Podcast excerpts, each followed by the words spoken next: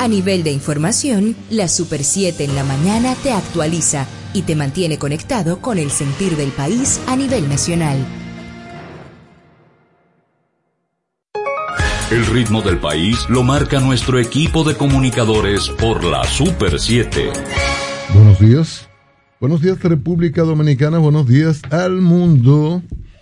8 de febrero 2022, esto avanza.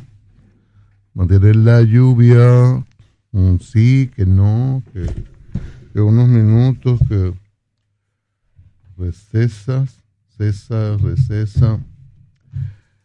Eh, y hay muchas informaciones. Los pulpos.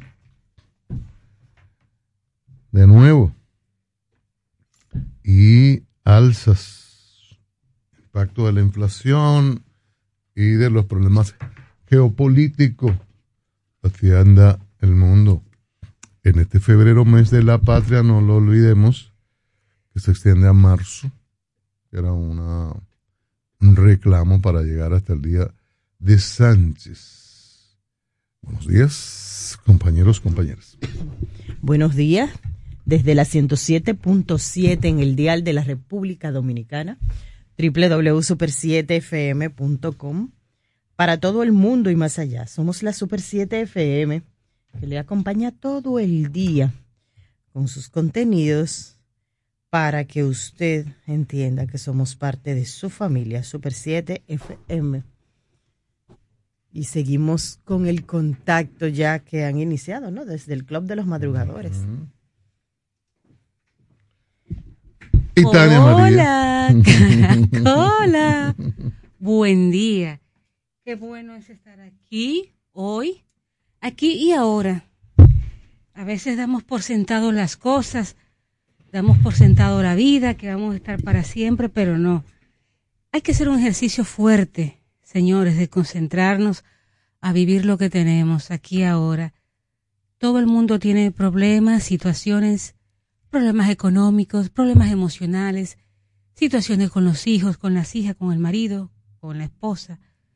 Pero hay que buscar ese espacio para usted mismo y si se va a tomar un café, decir, me voy a sentar a disfrutarme este café como me gusta.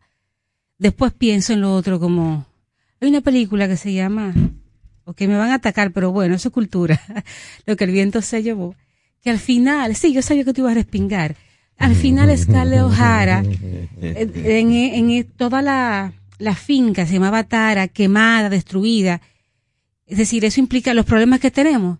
Ella decía, ok, pero mañana todo está así, pero mañana voy a comenzar de nuevo. Lo mismo, usted tiene una situación, haga algo que le guste, cocine algo que le guste, tómese un café y diga, ok, yo sé que tengo esa situación, pero pienso en ello más adelante. Déjame disfrutar este momento.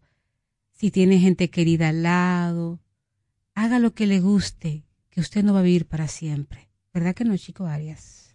Así es, así es. Y nosotros estamos aquí reafirmando el saludo especial saludo para los amigos que están desde temprano, desde nos, nos escuchan desde el inicio del programa, desde su despegue, y damos la bienvenida a los que se suman a partir de este momento y pues agrandan ese auditorio y nos acompañan pues hasta las 10 porque hasta las 10 tenemos contenido de información, de orientación y de opinión para esa gran audiencia nacional e internacional.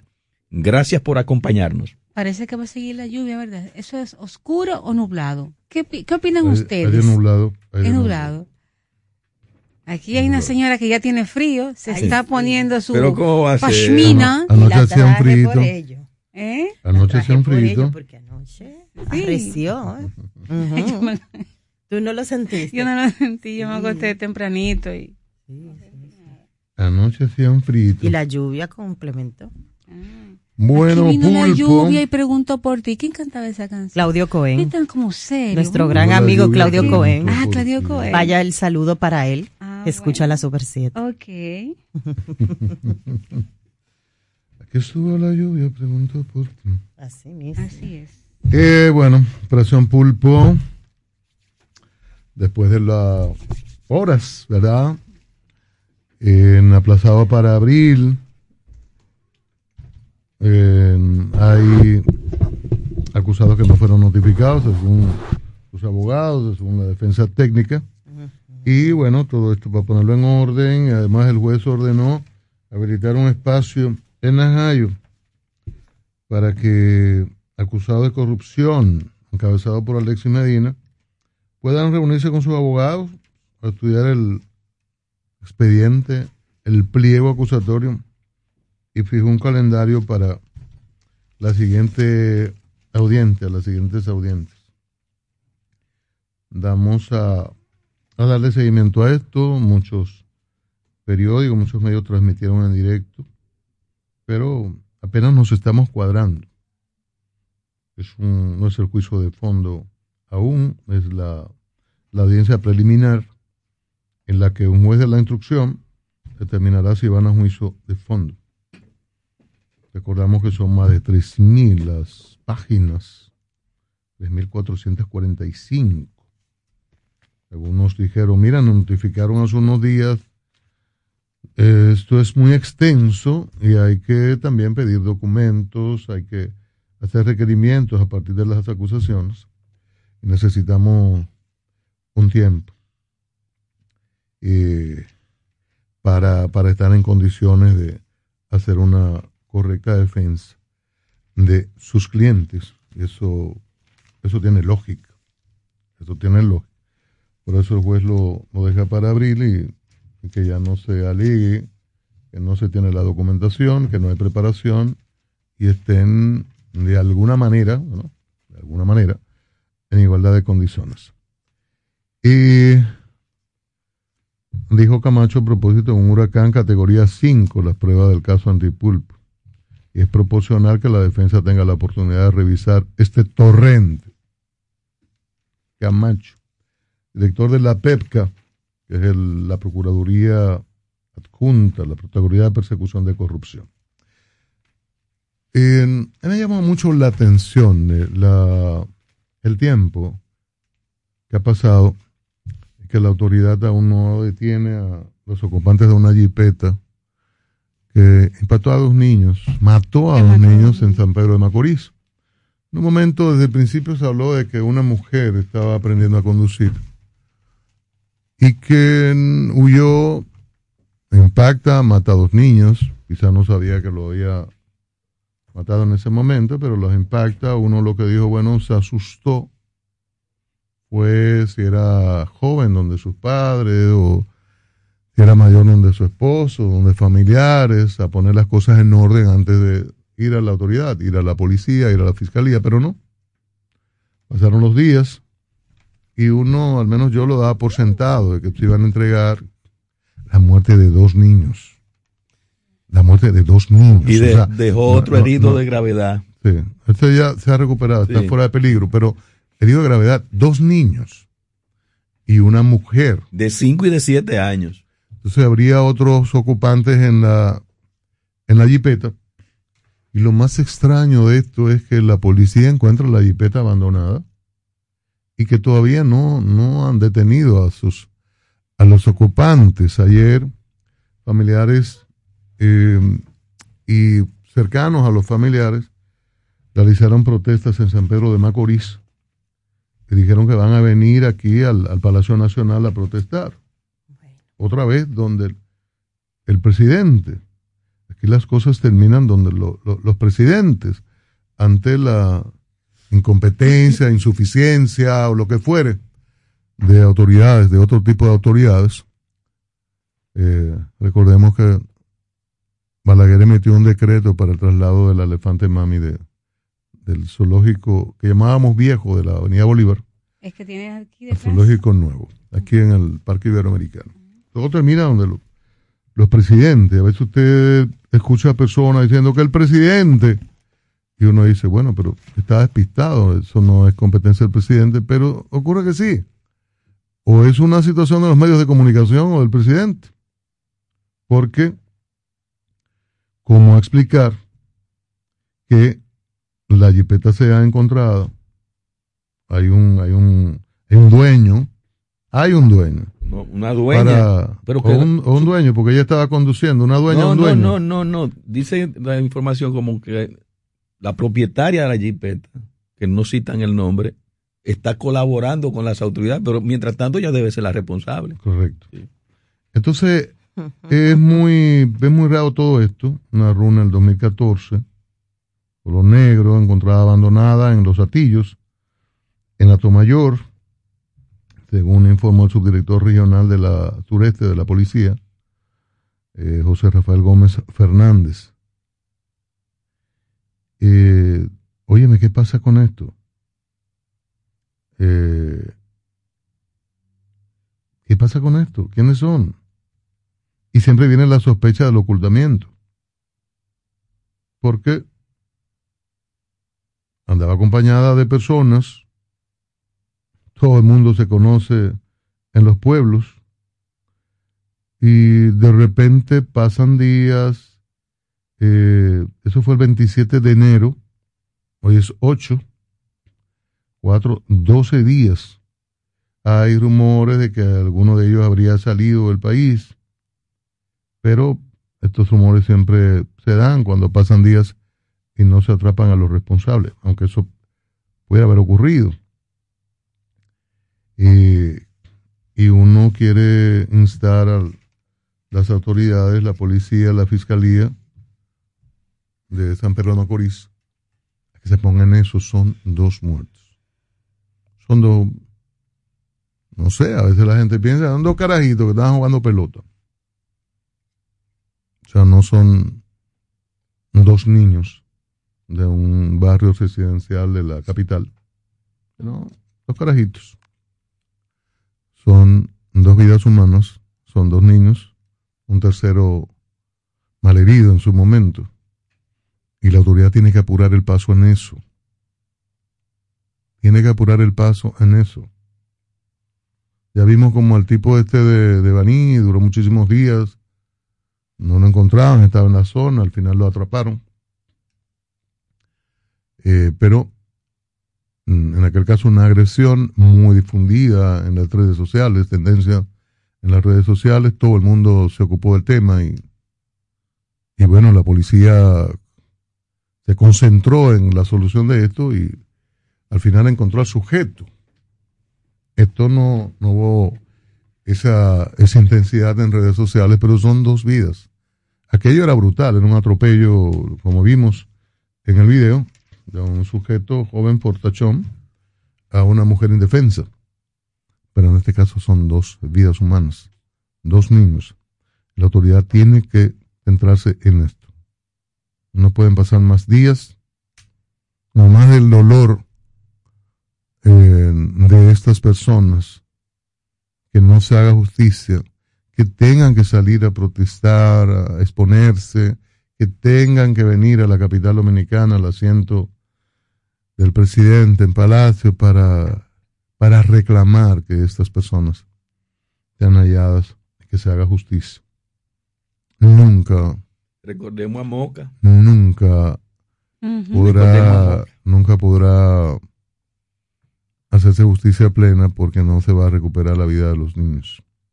Entonces, al menos eso, al menos apresarlo, someterlo y que sean condenados por la muerte de estos dos infantes. Saludos, buenos días, Bartolomé. Buenos días, buenos días compañeros y compañeras. Buenos Hola, días ¿cuánto especiales a- tiempo? A, a mi Tania querida, Ay, sí, no manito había lindo. podido, no había- no le había podido dar la bienvenida. Y buenos días eh, a toda la audiencia querida de la Super 7 en la mañana. Eh, Rosario. La diferencia es dinero. Es ser pobre. Aunque le duela y le pese al diablo y a toda su compañía, es la única diferencia. Argelis Medina no aparece. Y María Esperanza Pérez ha hablado, ha conversado. Incluso directores de medios como El Caribe lo han puesto a conversar con dos directores de la Policía Nacional y no aparece. Y la persona esa sigue haciendo su vida. Y los familiares no son familias oligárquicas de la República Dominicana. No, no, no. Viven y nacieron en Cristo Rey. Pueblo chico, infierno grande.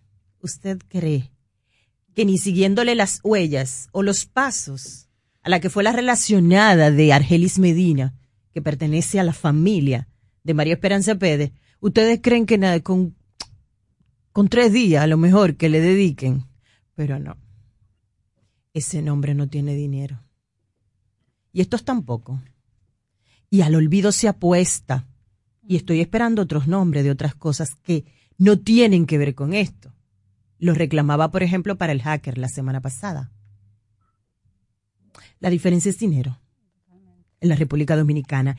Y, y aunque no queramos y no debemos ser tremendistas, tenemos un ejemplo ahí al lado. La falta de institucionalidad trae el caos por doquier, porque es como una pus que se riega. O sea, en la falta de institucionalidad va corriendo de la mano, como, funcionan los sistemas, de la desesperanza, del resentimiento social que debe venir, porque no, no es con androides que estamos bregando, es con seres humanos. Mire, a nadie que le hayan matado un hijo, queda igual. No queda igual. Entonces usted no me puede a mí venir diciendo que está bien, que yo te voy a ir haciendo un cuentecito y como si fuera una serie de Netflix, te voy a ir dando capítulo por capítulo y como tú eres pobre y no tienes dos tutumpotes de abogados que lleguen con tremenda tajo a ese, a, ese lugar, por ejemplo, y se investigue, pues tú me vas a ir dando así chin a chin, boca a boca, no, que era una jipeta, no, que era una mujer, no, que es posible que estén conversaciones, pero ¿y qué país es ese? Eso no, eso parece incluso una serie de estas, estas en Hush, es que se llama Itania. Eh, la serie. Scott. Exactamente, que la veo, yo la veo. Ah, está en Hush, ya, okay. Esa misma. claro que eh, los delincuentes de los finales de los 60, de los 70, yo la veo sí, sí, sí. permanentemente. En TCM. Ajá, en TCM. Ah, no, que ahora, que espérate, espérate, ahora mandaron a decir que, que, que es posible que se hayan ido del país. Pero ¿qué país es ese? Que usted le mata dos hijos a familias y tiene que esperar que ellos, el de Bani lo instituyó, el de Bani, eso fue increíble y se paseó por Bani. Y cuando él quiso. Hay diferencias que hacen entre un perseguido normal y esos. Hay una diferencia. Yo no sé cuál es, póngale usted, porque como, como no se puede hablar de nada de esto, póngale usted la diferencia a que una gente le dé una golpe a una mujer, la tire como siete veces en la calle y va, y poco a poco, el día que él quiere, aparece donde una prima. Usted le pone el nombre porque yo parece que no tengo la manera. Y ahora esto. Ustedes saben por qué lo de Moca apareció. ¿Tú te acuerdas? Lo primero fue un niño que fue eh, alcanzado por una bala porque estaban, y hay controles en Moca, que eso es ciudad de nadie y después pasó con otro, con una niña que estaba jugando en la galería de su casa. Entonces, eso fue cuando ellos quisieron que apareció eso. Entonces la diferencia es tener poder y tener dinero. Total, completa y absolutamente de acuerdo contigo. Miren, un caso emblemático, emblemático es el de José Rafael Llenas Aibar que fue asesinado en 1996. Ese mismo día encontraron igualmente el cuerpo de un menor que también fue asesinado en un campo de Azua Barahona. Es tan cruel la realidad. Yo estoy buscando el nombre de ese niño y no lo encuentro. Pero el mismo día hubo dos asesinatos de menores. Uno todavía se escribe en tintas, todos los toda la fecha que, cumple aniversario, en mayo. Pero el otro niño se perdió en la memoria del tiempo, porque no era un niño de familia adinerada del polígono central de Santo Domingo. Pasa los mismos con estos dos niños de San Pedro de Macorís. dos niños y que todavía no aparece quién los mató. Y la policía mutis. Pero hasta yo voy para el palacio. Hasta yo voy para el Palacio Nacional. Fueron dos vidas, dos seres humanos que por demás tenían papá y mamá, hermanitas, hermanitos, tíos y tías. Toda una familia sufriendo, sufriendo. Entonces, el dolor en este país es asigún, asigún el dinero que tenga la familia sufriente. Si tú no tienes dinero, eso pasa sin pena ni gloria. Ahora, si tú tienes dinero, eso es trending topic y hasta el presidente manda una, una nota de condolencias a la familia. Y es triste porque todos tenemos iguales derechos. Hay una declaración de derechos humanos que dice que todas y todos somos iguales ante la sociedad. Aquí a diario sufren tragedias en barrios eh, que no son del polígono central, en barrios vulnerables, y pasa nada. Hay violaciones a jóvenes, a mujeres y hombres, porque a los hombres también los violan. Y pasa nada. Historias tristes cada día, trágicas. Jóvenes que los matan por un celular o por nada los sectores populares, pero no tienen dinero. Entonces no son portada y tampoco se les da el seguimiento que acostumbramos para otros, para otros eh, temas y familias. Miren, yo quiero brevemente pasar a otro tema, aprovechando el pie de amigo que nos dio Cristian, perdón, cuando empezó este su comentario y hablaba del caso Pulpo, la corrupción del pasado gobierno. Yo entiendo que este gobierno debe tener mucho, mucho cuidado, porque creo que mm, si siguen como van, en cuatro años veremos lo mismo, pero con funcionarios del PRM. Ayer, una acuciosa periodista que se llama Ogla Enesia Pérez publicó en el periódico El Caribe sobre denuncias de irregularidades en el Ministerio de la Vivienda. Según este trabajo de investigación de Ogla, en ese ministerio han hecho rescisión sospechosa, es decir, han suspendido de manera sospechosa contratos. Esto antes de promulgarse la ley que beneficiaría a los que tenían hospitales adjudicados y dando información falsa. Esto yo pienso que puede mover a la acción de, del Ministerio Público, así como se movió a la acción con los reportajes de Nuria. De acuerdo con Ogla, con el fin de despojar algunos contratistas de proyectos cuyos presupuestos han variado en casi el 700% más el monto original, el Ministerio de la Vivienda, Habitat y Edificaciones habría llevado a cabo una serie de acciones cuestionadas e incluso judicializadas por parte de contratistas del Estado yo les exhorto a que busquen esta información de ayer que publicó el Caribe y es muy, es muy rica lo que denuncia Ogla aquí. Para finalizar, les dejo con, e, con este párrafo.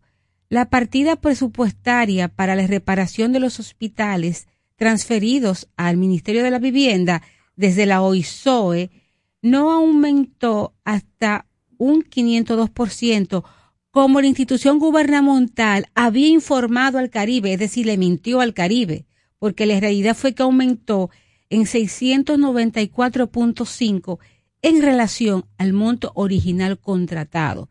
Y esto lo, lo confirmó Ogla antes de publicarlo. Entonces yo entiendo que la ciudadanía debe estar alerta a lo que está pasando en el Ministerio de la Vivienda tenemos que volvernos vigilantes porque es probable que se repita la historia si gana otro partido en cuatro años o si la opinión pública insiste con este tema y el presidente decide, como lo ha hecho en otras ocasiones, destituir a los ministros, a los funcionarios que el rumor público los señala como corruptos. El verdadero sentido de la información lo escuchas en la Super 7 en la mañana.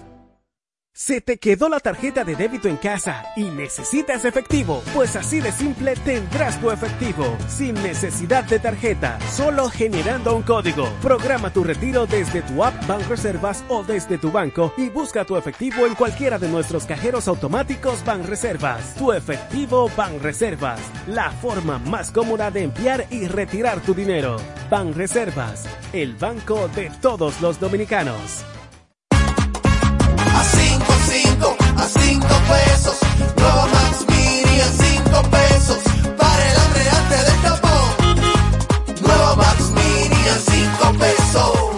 Nueva Max Mini, para esos raticos de hambre, por tan solo 5 pesos. Disponible en colmados. Max Mini, perfecta para tu bolsillo. City Laundry Shop, máxima calidad en el trato de tu ropa. Somos una lavandería y sastrería hecha a tu medida, con un servicio personalizado adaptado a las necesidades de nuestros clientes. Visítanos en la avenida Abraham Lincoln, número 156, La Julia. Comunícate al 809-532-5252 o al WhatsApp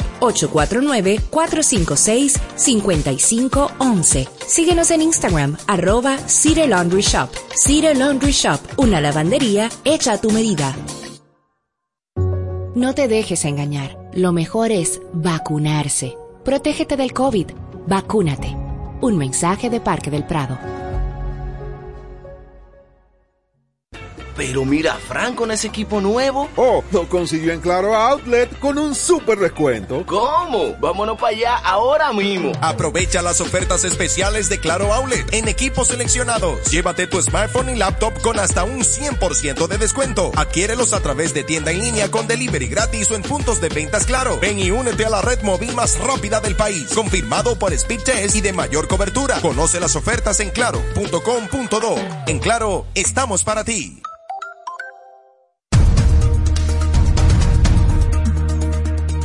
Juez aplaza por 25 días el juicio preliminar del caso Antipulpo. Y ahora las noticias del portal super7fm.com.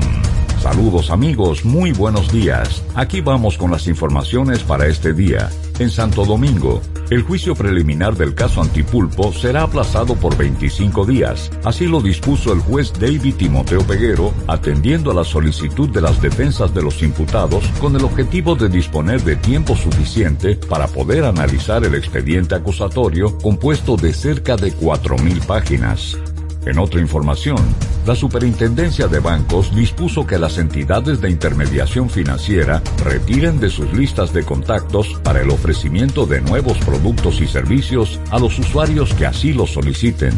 Por último pasamos a Nairobi. El cuerno de África padece su peor sequía desde 1981, una situación que ha abocado al hambre a unos 13 millones de personas en Etiopía, Kenia y Somalia, advirtió el Programa Mundial de Alimentos de la ONU. Para ampliar los detalles de este boletín de noticias, visite nuestro portal super7fm.com. A solo un clic www.super7fm.com. Interacción inclusiva y democrática. Cada mañana promovemos la libertad de expresión en la Super 7 en la mañana. 7.30 minutos, Bartolomé Pujals y Bracamón. Bueno, compañeros, eh, yo quiero hablar de otro tema. Eh, tiene que ver con uno de los principales problemas que hemos tenido en cuanto a transparencia se refiere en los últimos años en la República Dominicana, que es eh, el sistema de compras y contrataciones, que a pesar de tener una ley, esa ley sirvió de poco durante muchos años porque la corrupción atravesó todos los controles de compras y contrataciones, todos los controles de, valga la redundancia, los controles internos de la Contraloría General de la República, todos los controles que estaba llamado a ejercer la Cámara de Cuentas, Y lo vemos con todos estos procesos judiciales que se han iniciado, en donde vemos que la principal víctima ha sido la ley de compras y contrataciones, el régimen de compras y contrataciones.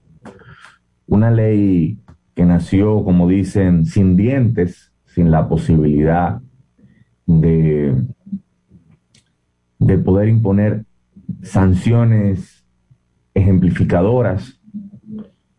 Y, a pesar de que el Partido de la Liberación Dominicana se ufanó durante mucho tiempo de la modernización del Estado, sobre todo el presidente Fernández, que siempre cuando intenta hablar de, sus años en, en, el poder, plantea este rosario de, de, normativas que a su juicio son las que eh, definen y caracterizan el Estado dominicano moderno.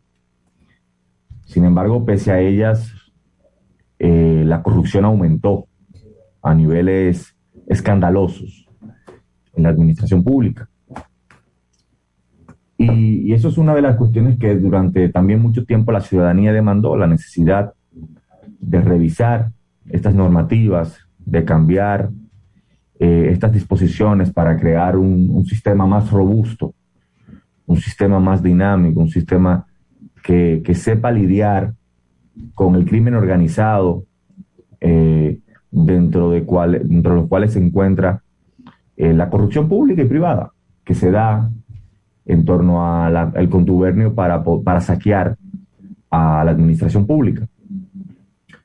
Y finalmente, el, el, presidente de la República ha dicho que este 27 de febrero va a depositar un proyecto que modifica, que transforma de manera sustancial el régimen de compras y contrataciones eh, públicas.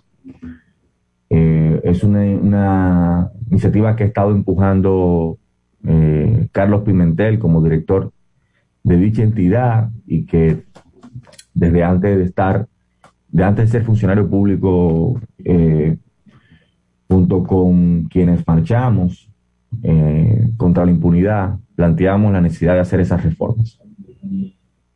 Pero a pesar de que, eh, de que esta ley eh, ha, ha, se ha, estado demandando sus reformas, se, han, se inventaron también múltiples eh, formas un poco más, si se quiere, sofisticadas de bypasear la ley de compras y contrataciones.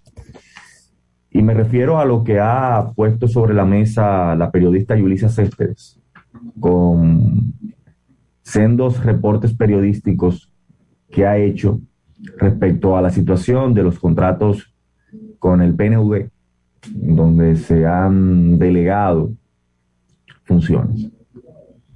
Y yo, yo en particular, que conozco bastante bien el caso, y conozco también el, al PNUD y lo que puede hacer y lo que no, porque creo que tiene muchas capacidades que darle a nuestro país, porque el sistema de Naciones Unidas tiene, ha construido una, una, muchas buenas prácticas que son interesantes para nuestro país.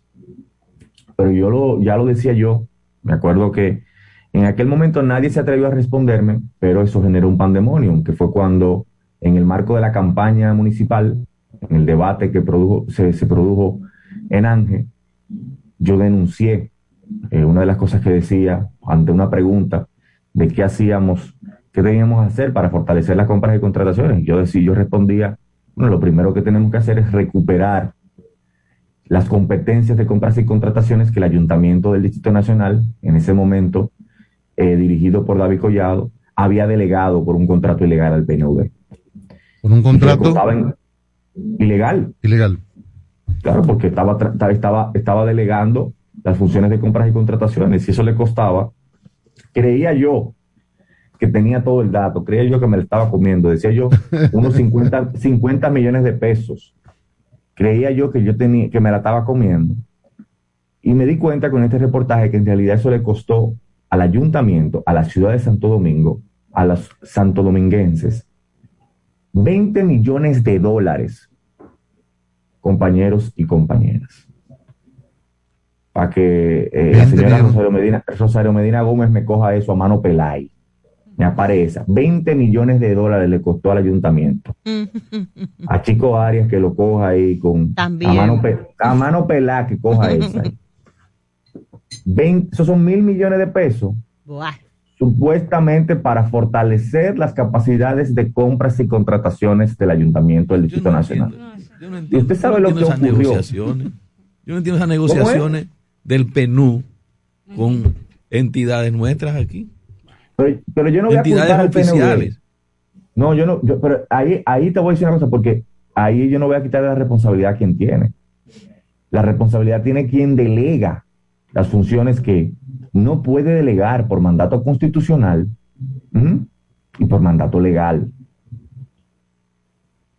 Porque, señores, yo creía, digo yo, me la estoy comiendo, 50 millones de pesos le costaba a la ciudad, 20 millones de dólares, esos son mil, mil y pico de millones de pesos, para fortalecer las capacidades de compras y contrataciones de el ayuntamiento. Y Yulisa da un dato muy interesante, da un dato muy interesante, Yulisa, y dice que cuando, eh, antes de firmar el contrato con el PND, hay un sistema que se llama el SISMAP, que es donde están todas las instituciones públicas y ahí hay un, se hace como un ranking de quienes cumplen eh, con, con los estándares de, control interno. Y en ese momento el Ayuntamiento del Distrito Nacional estaba en el lugar 22. Antes de firmar con, con PNUD para fortalecer con- sus capacidades, eh, in- su sus controles internos. Y después de los 20 millones de dólares, el Ayuntamiento bajó a 24, al lugar 24. Yo no sé si ustedes me están entendiendo. Claro, Pero claro, claro, claro. te Claro. siguiendo. O sea, que se hubiese necesitado para bajar, a, para bajar a 8 a 10 otros tantos 20 millones, de do- 20 más, 20 más, 20 más, 20 más, 20 más, algunos Pero yo, yo- 200. Porque yo, eh, déjame expli- para A mí me explicarlo de que yo no estuve ahí. O sea, me yo doy 20 a mí. coordinador, Sí. Rosario Medina Gómez, Eh. Chico Arias, Chico Arias Aquí te está, y Tania aquí María. estamos todos atentos. Usted me dice que usted tiene un problema. Yo le digo, está bien, dame 20 millones de dólares y yo te voy a resolver ese problema. Ay, mamá. Usted aquí, mira, estoy en el lugar 22. Yo necesito subir. Y yo te doy 20 millones de dólares. Guau. Tú me das 20 millones de dólares. Y después que hacemos todo lo que tú quieras, que sí o qué, que además yo digo que tú eres transparente después que tú me pagaste y demás. Tú apareces en el lugar 24. Ay, Dios, pues no era negocio. Mil millones de pesos. El presupuesto del ayuntamiento, señores, son 5 mil millones de pesos. Ah. Entonces, un Prorrate 20%. eso en cuatro años. Eso fue la 20%. administración de David Collado. Wow. de David Collado. Y eso es una de las disposiciones que se prohíbe, por ejemplo, ya estaba prohibida, pero imagínate, aquí hay que poner la cosa como más, más clara, porque tú no puedes delegar esas competencias. Eh, se prohíbe en este nuevo anteproyecto la delegación de esto.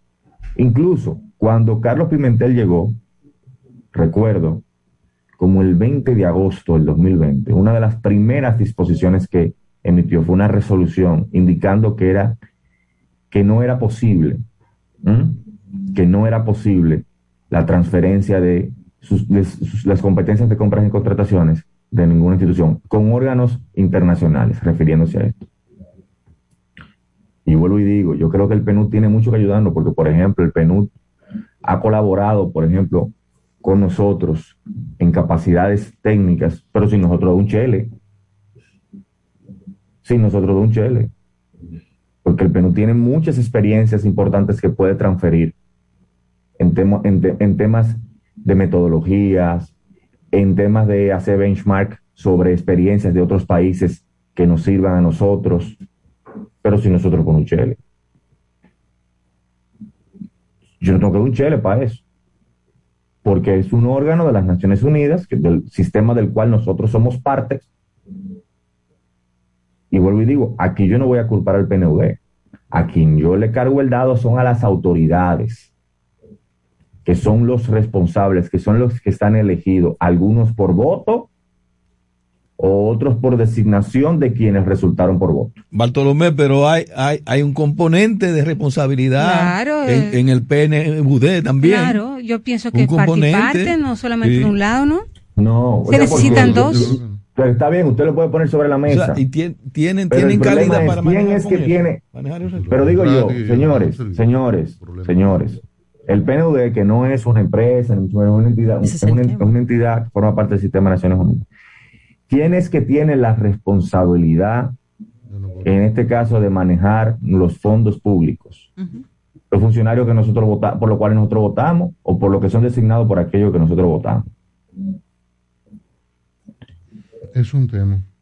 Y esto, y esto precisamente son estas prácticas que se van dando, se fueron, se fueron construyendo, porque estas son prácticas que se construyeron con el propósito de ir bypaseando la ley de compras y contrataciones por, precisamente por los entuertos eh, que generaba para poder consumar eh, planes que buscaban saquear las arcas públicas.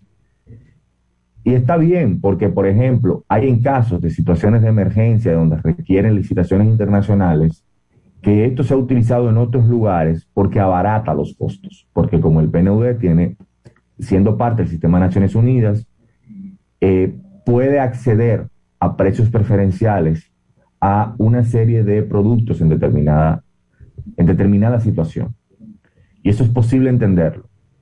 Pero cuando ya eso se convierte en una práctica incluso para hacer las compras públicas eh, en el marco nacional, entonces tú te fijas que la intención de, estas de las autoridades ha sido llevarse de encuentro a la ley de compras y contrataciones. Por eso estamos hoy a 8, estamos a 21 días de la rendición de cuentas y del inicio de la legislatura.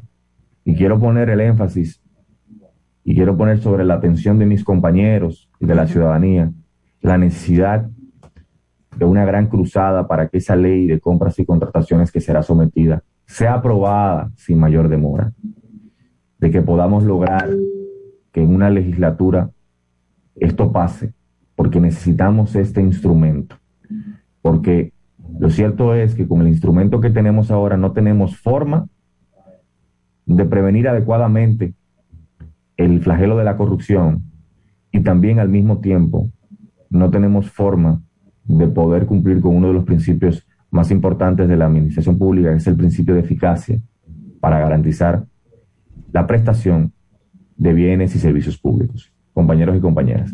En un momento, un paréntesis antes de turno de Arias. Hace ese planteamiento muy racional, lógico. Pero hay una campaña que no dan la cara funcionarios de gobierno y tienen muchas articulaciones, incluso mediáticas, para frenar la ley, no profundizar en el sentido que dice Bartolomé, que hemos hablado, de colocarle dientes, sino de que la ley es un obstáculo para la buena marcha del gobierno. Y cuando tú oyes algunas exposiciones, tú dices, bueno, pero ¿qué pasó aquí? Y uno mm, ha escuchado quejas, se ha enterado de quejas de funcionarios de que dice que la ley no los deja trabajar. Que qué es lo que fuñe tanto el, el- el carajito es. Eh, hay ahí, hay ahí unos temas, mientras Claro, La- sí, eso sí, es verdad. la, la experiencia dice, o sea, Carlos Pimentel está manejando ese tema. Eh, desde el Ministerio Público se dan cuenta de que hay, hay- hay problemas con la ley. Desde la administración pasada, incluso desde uno, creo que Gustavo Montalvo en un momento planteó la mejorar la ley, pero siempre hay litorales que, que hacen resistencia y lo, lo, lo más delicado, más peligroso son aquellos que no se ven, que hacen fuerza desde dentro del gobierno y que hacen una campaña de que la ley no los deja trabajar y que es un obstáculo y que esa persona hay que sacarla de ahí y que esa ley eh, tiene que bajar el, el, el- el rigor. O- oiga, oiga, óigame eso. Y en alguna medida eso eh, podría ser, además de que hay gente que lo cree, pero desde el punto de vista de la campaña y de los intereses que están a- alrededor de los presidentes, podría ser una manera de que se quede como está, radicalizarse en contra de, la, de las supuestas limitaciones que implica la ley para la gestión de gobierno, para que no se profundice como están planteando los actores principales que tienen que ver con la ley, como, como el director de compras y contrataciones. Entonces, y, y la, y el Ministerio Público. Es un tema muy serio porque hay gente de en el gobierno pujando en la dirección contraria y de qué manera y buscándose aliados en los medios de comunicación. Te quería señalar con relación a eso que en algún momento el, el presidente del CONET, eh, ¿cómo se llama este señor? Llegó a decir como Pedro que un Brache. problema Brache. esa ley como estaba. O sea, como que eso eh, debía ser simplificarse la cuestión en esa ley para que se pudiese, pudiese dar una dinámica de, de oferta de, de bienes y servicios y, y resolver rápido, porque lo que hay como que entiende él que Yo, yo, yo digo, chico, que el que problema es un problema para los que para los que ofertan. Eh, chico, y, y, y, Cristian, el problema es la, la discusión general, siempre genera estas dudas y genera estas preocupaciones que ustedes plantean sobre la mesa. Pero lo cierto es que hay muchos temas en específico en donde la ley de compras se ha convertido en un problema. Ahora, yo te pongo un caso. Te voy a poner un caso, por ejemplo, con el tema de, equipos tecnológicos de compras. A veces una, una entidad lanza una licitación, o sea porque sea por licitación o por comparación de precios, o hasta una compra menor, de unos equipos que necesita la administración. La ponen en el portal, la tranza, viene un oferente y resulta adjudicatario. Y tú sabes lo que ocurre, que viene el adjudicatario el- el, eh, y presenta unos equipos diferentes a lo que estaban en el pliego, o sea, de menor calidad, incluso no lo tenía, pero aún así, pan, eh, licita y, resulta adjudicatario. Y a veces la administración se ve en la, en, en- en el- la, en la encerrona de o no acepto estos equipos porque de- después que esto me ha tomado tres meses, porque esto te toma dos meses, tres meses, y de- o, o si no, declaro la, la, la licitación desierta o la anulo, que tengo que iniciar un procedimiento, otro problema, no tengo forma de sancionar, sancionar a ese, a ese oferente, ese adjudicatario, pero ya yo tengo tres o cuatro meses perdidos en la administración, en la gestión pública por este tema. ¿Tú me, tú me estás entendiendo? Entonces, hay una sí, serie sí. de cuestiones. Correcto. O, por ejemplo, hay soluciones que necesita el Estado que no están en el mercado, que se necesitan innovaciones que se generen y que tú necesitas abrir procesos en búsqueda de esas soluciones que no entran en las lógicas tradicionales. Eso va a estar en la nueva ley, por ejemplo. La innovación, eh, eh, eh, la Asociación para la Innovación, que son soluciones que no están en el mercado. Tú tienes un problema en el gobierno, en el gobierno que no es que tú dices, yo necesito tal software que lo vende, lo vende tal, lo tal, lo vende tal, tal empresa, necesito tal cuestión que tiene tal eh, eh, entidad de servicio. No, que se necesitan generar. Entonces, todos, todos esos, eh, por lo menos en el caso de los temas que me toca ver a mí, porque para construcción no, porque ahí que está el, el- gran robo, porque el que me diga a mí no, que la ley de compra y contratación es un problema para construir, es porque está buscándose, está buscándose algo. Pero hay una serie de, de- de cuestiones que son fundamentales para la gestión pública, que esta ley no da respuesta y que por tanto hay la necesidad eh, inminente de que se sea reformada. Arias. Bueno, esta mañana en mi casa, en mi casa, yo eh, voy a volver con relación al caso de los niños que murieron atropellados por la jipeta en San Pedro de Macorís y que sus padres están reclamando justicia. Y ya no reclamando, lo que siento que están es mendigando justicia, Implorando. implorando que le hagan justicia. Yo vi esa información esta mañana y me, me, me impactó mucho, o sea, porque ya conocía la versión de, de la primera información que se sirvió en el momento de, de la muerte de estos dos niños de 5 y 7 años de edad. Um, tienen por nombre Jeremy Nobel y Carlos José Nova. Andaban con su padre, señores. Andaban con su padre. Por la acera. por la acera andaban. ¿No entiendes? La acera.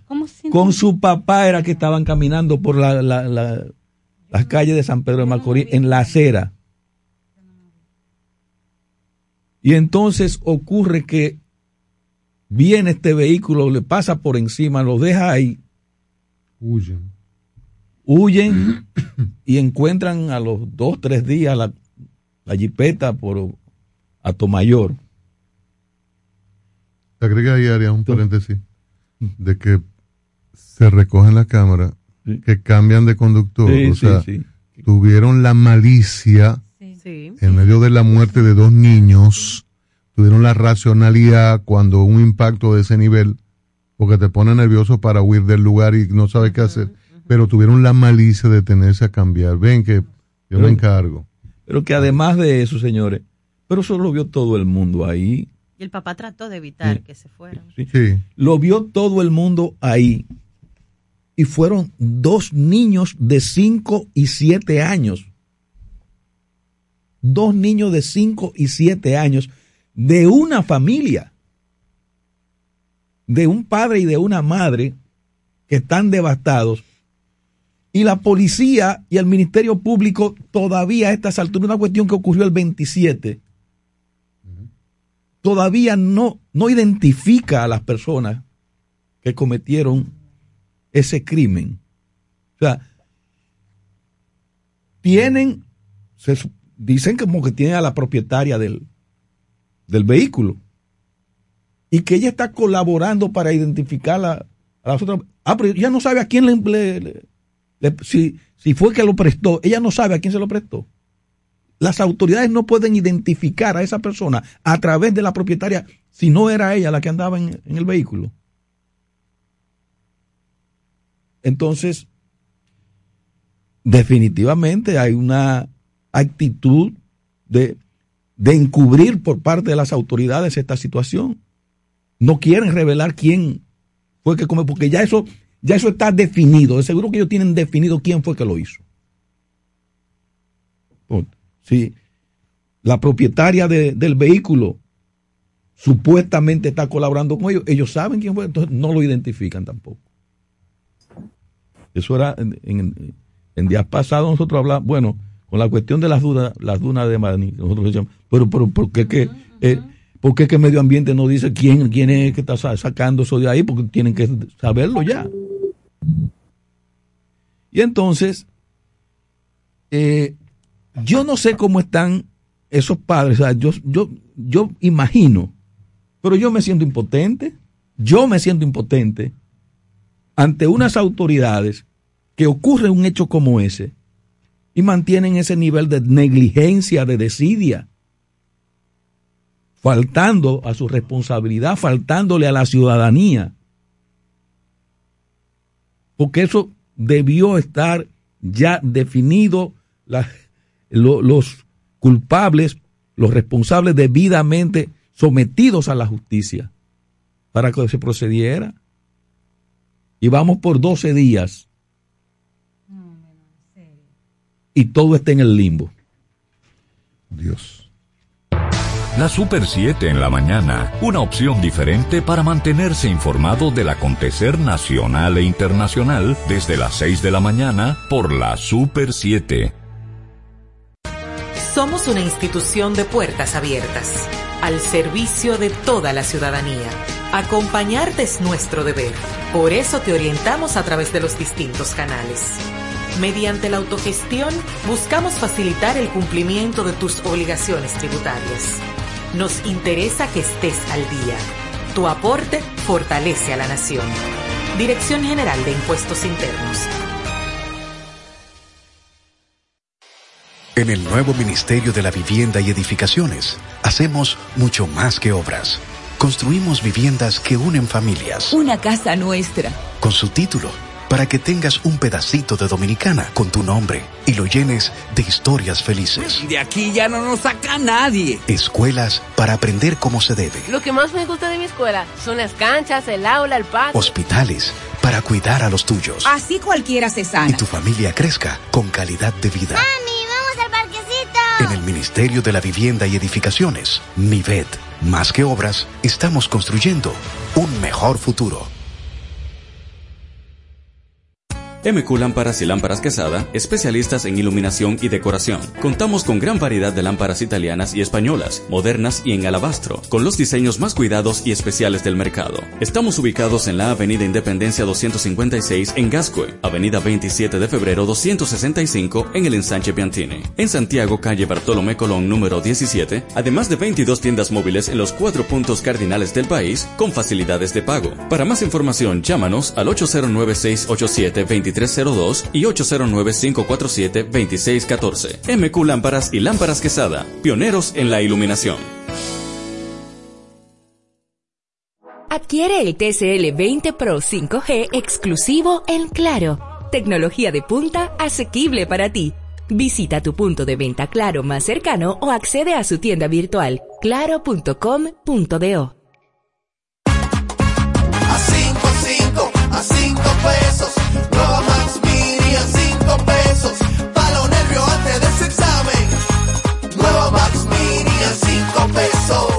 Nueva Max Mini, para esos raticos de hambre, por tan solo 5 pesos. Disponible en colmados. Max Mini, perfecta para tu bolsillo.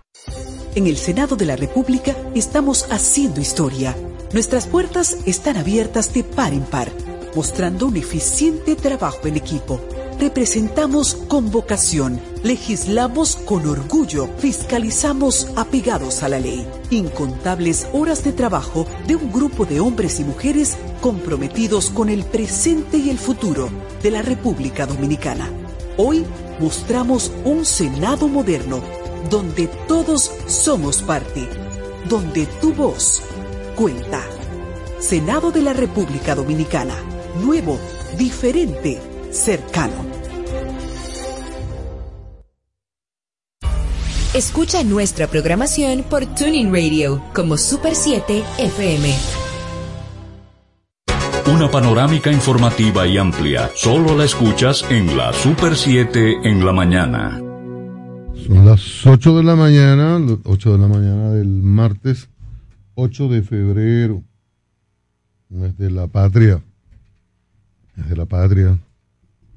Usualmente las instituciones acuden al altar de la patria a depositar ofrendas. No, no he estado muy cercano del, de la actividad, pero como que no he visto, este año he visto poco, poco movimiento en ese sentido, ¿verdad?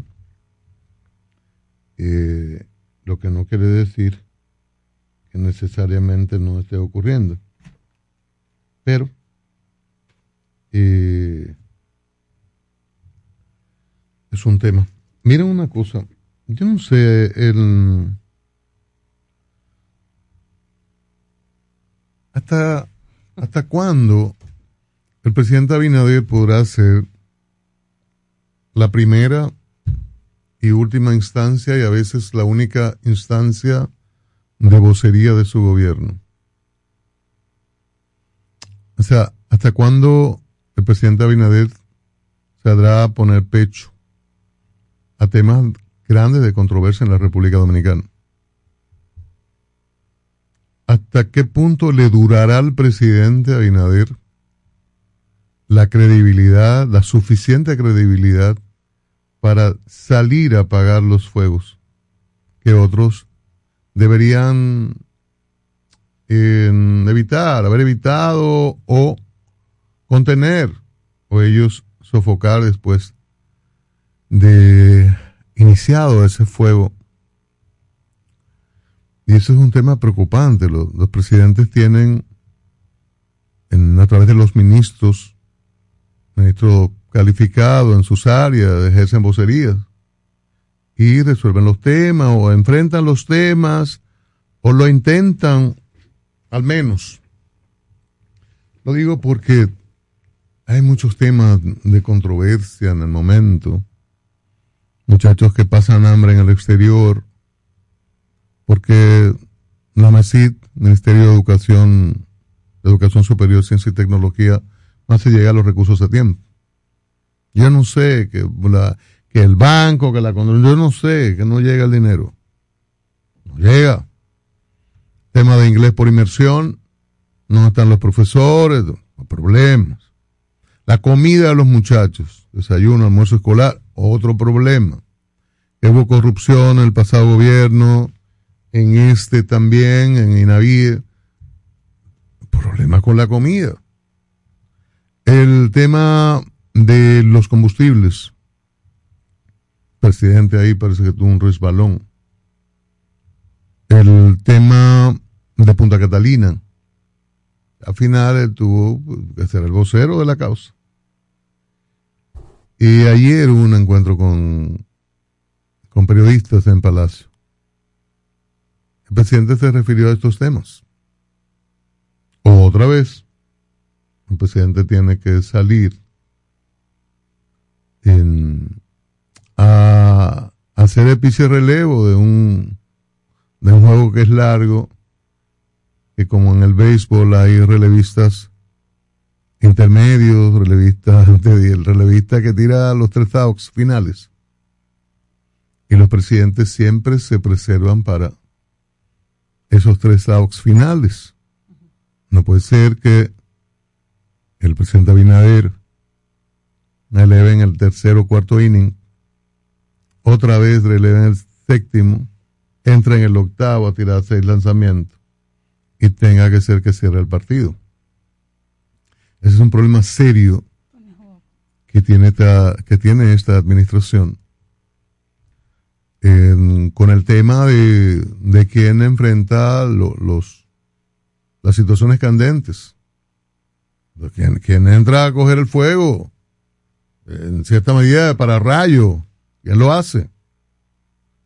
cuando uno examina, dice, bueno, ¿quién, quién lo podría hacer? Y hay problemas con eso.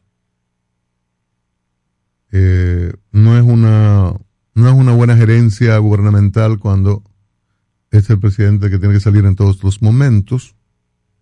Los presidentes pueden hacer un discurso en medio de una crisis política, cuando ya es el más alto nivel, la última instancia, pero usualmente dicen las cosas hermosas. Son los que cortan la cinta y los que anuncian los grandes proyectos e inauguran las grandes obras, pero no en el fuego permanente. Entonces, ese es un problema muy serio que enfrenta el gobierno.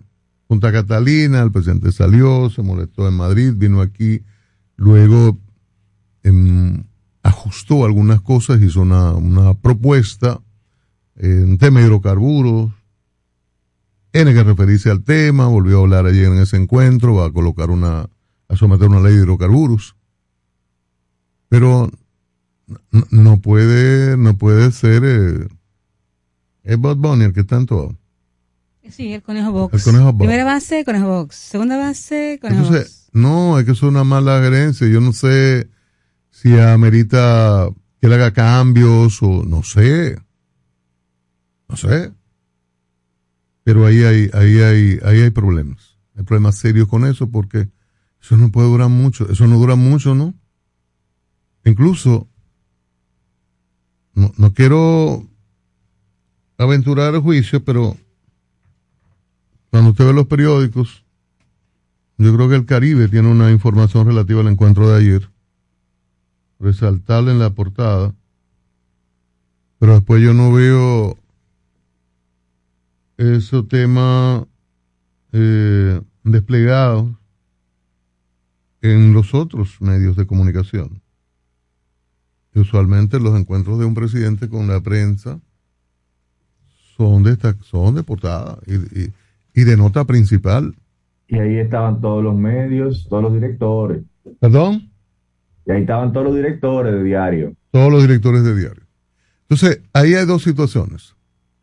A propósito de la gestión de, de vocería, hay dos situaciones.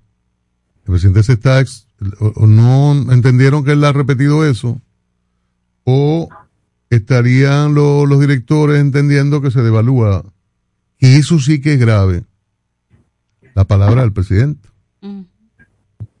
Que estén los directores ejecutivos en una cuando el presidente habla de los principales temas y no sean los titulares de por la portada, hay problema. Y no me venga a decir la llamada de la, una llamada que entra siempre que hay una vaina contra el presidente. No es verdad. Los medios, cuando uno los examina, se manejan con, con cuidado, están las críticas, están los reportajes, destacan las actividades de gobierno y uno no nota hasta el momento que haya una, una situación con determinados medios escritos que la tengan contra el gobierno. No es verdad, no existe eso. Entonces tiene que ser una ponderación No, de los no ejecutivos. No lo veo en el diario libre de hoy, por ejemplo, en portada. No lo veo. Lo, lo único que En el se, hoy- en el se hoy- pondera es lo de Petrocaribe, que él dice que introducirá una nueva ley Una de nueva ley, pero eso lo tiene el, el el, Caribe. el listín y el Caribe en, en los impresos. Pero no son las no son las principales notas. Bueno, en el. Caribe es la principal nota. Pero está ahí, en el hoy tampoco yo veo eh, nada. Nada. Entonces, ¿es una situación de los periódicos? Yo creo que no. Es un tema de que podría estarse gastando la vocería del que debería ser la reserva del gobierno, la última instancia para cuando han reventado a todos los relevistas.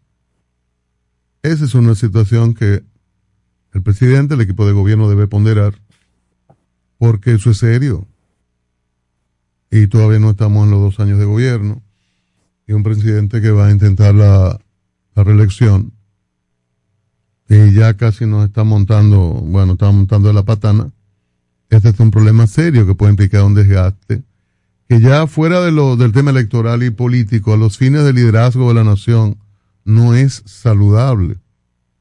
A los fines de presidente, que es el funcionario de elección de la mayor legitimidad, por cuanto es el que reúne mayor cantidad de votos.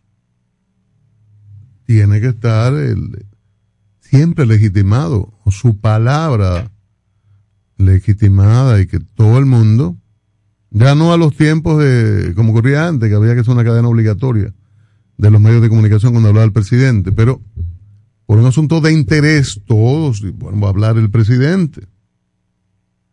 O sea, hay que, hay que tener cuidado, hay que ponderar esto, porque evidentemente que hay problemas en eso y los problemas no son de los medios de comunicación, sino de la gestión que se está haciendo de, de la vocería presidencial. Bueno, son las ocho, ocho minutos. Tenemos línea telefónica a Carlos Salcedo, abogado de Alexis Medina, del caso Antipulpo. Ayer hablábamos temprano del- de la audiencia de ayer, pospuesta por 25 días. Eh, Salcedo, buenos días, bienvenido a la Super 7 en la mañana. Buenos días, Cristian, Yania. ¿Cómo están todos? Bien, bien, Buen todo día, por aquí. Esperamos que por allá también. Excelente. Eh, Salcedo, si nos pudiera hacer un resumen de lo ocurrido ayer eh, para una mayor comprensión de los oyentes que solo saben de que fue aplazada y de que habrá un espacio en Najayo para abogados y clientes poder eh, ver y examinar, discutir el, el expediente frente a computadoras. Mira, eh, se trata de la primera audiencia preliminar. La audiencia preliminar es una audiencia intermedia de la investigación, la fase eh, preparatoria, donde se recopilan todas las pruebas de cargo y de descargo, y se concluye con una acusación o con otro tipo de acto conclusivo, como un activo, etcétera.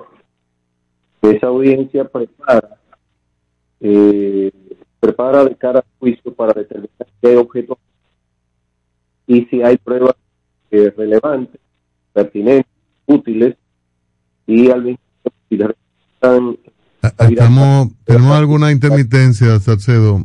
Parece que está en un lugar muy cerrado y ahora de la casa. Ahora mejor, adelante. Muy bien. ¿Puedes repetir los últimos decía- 20 segundos?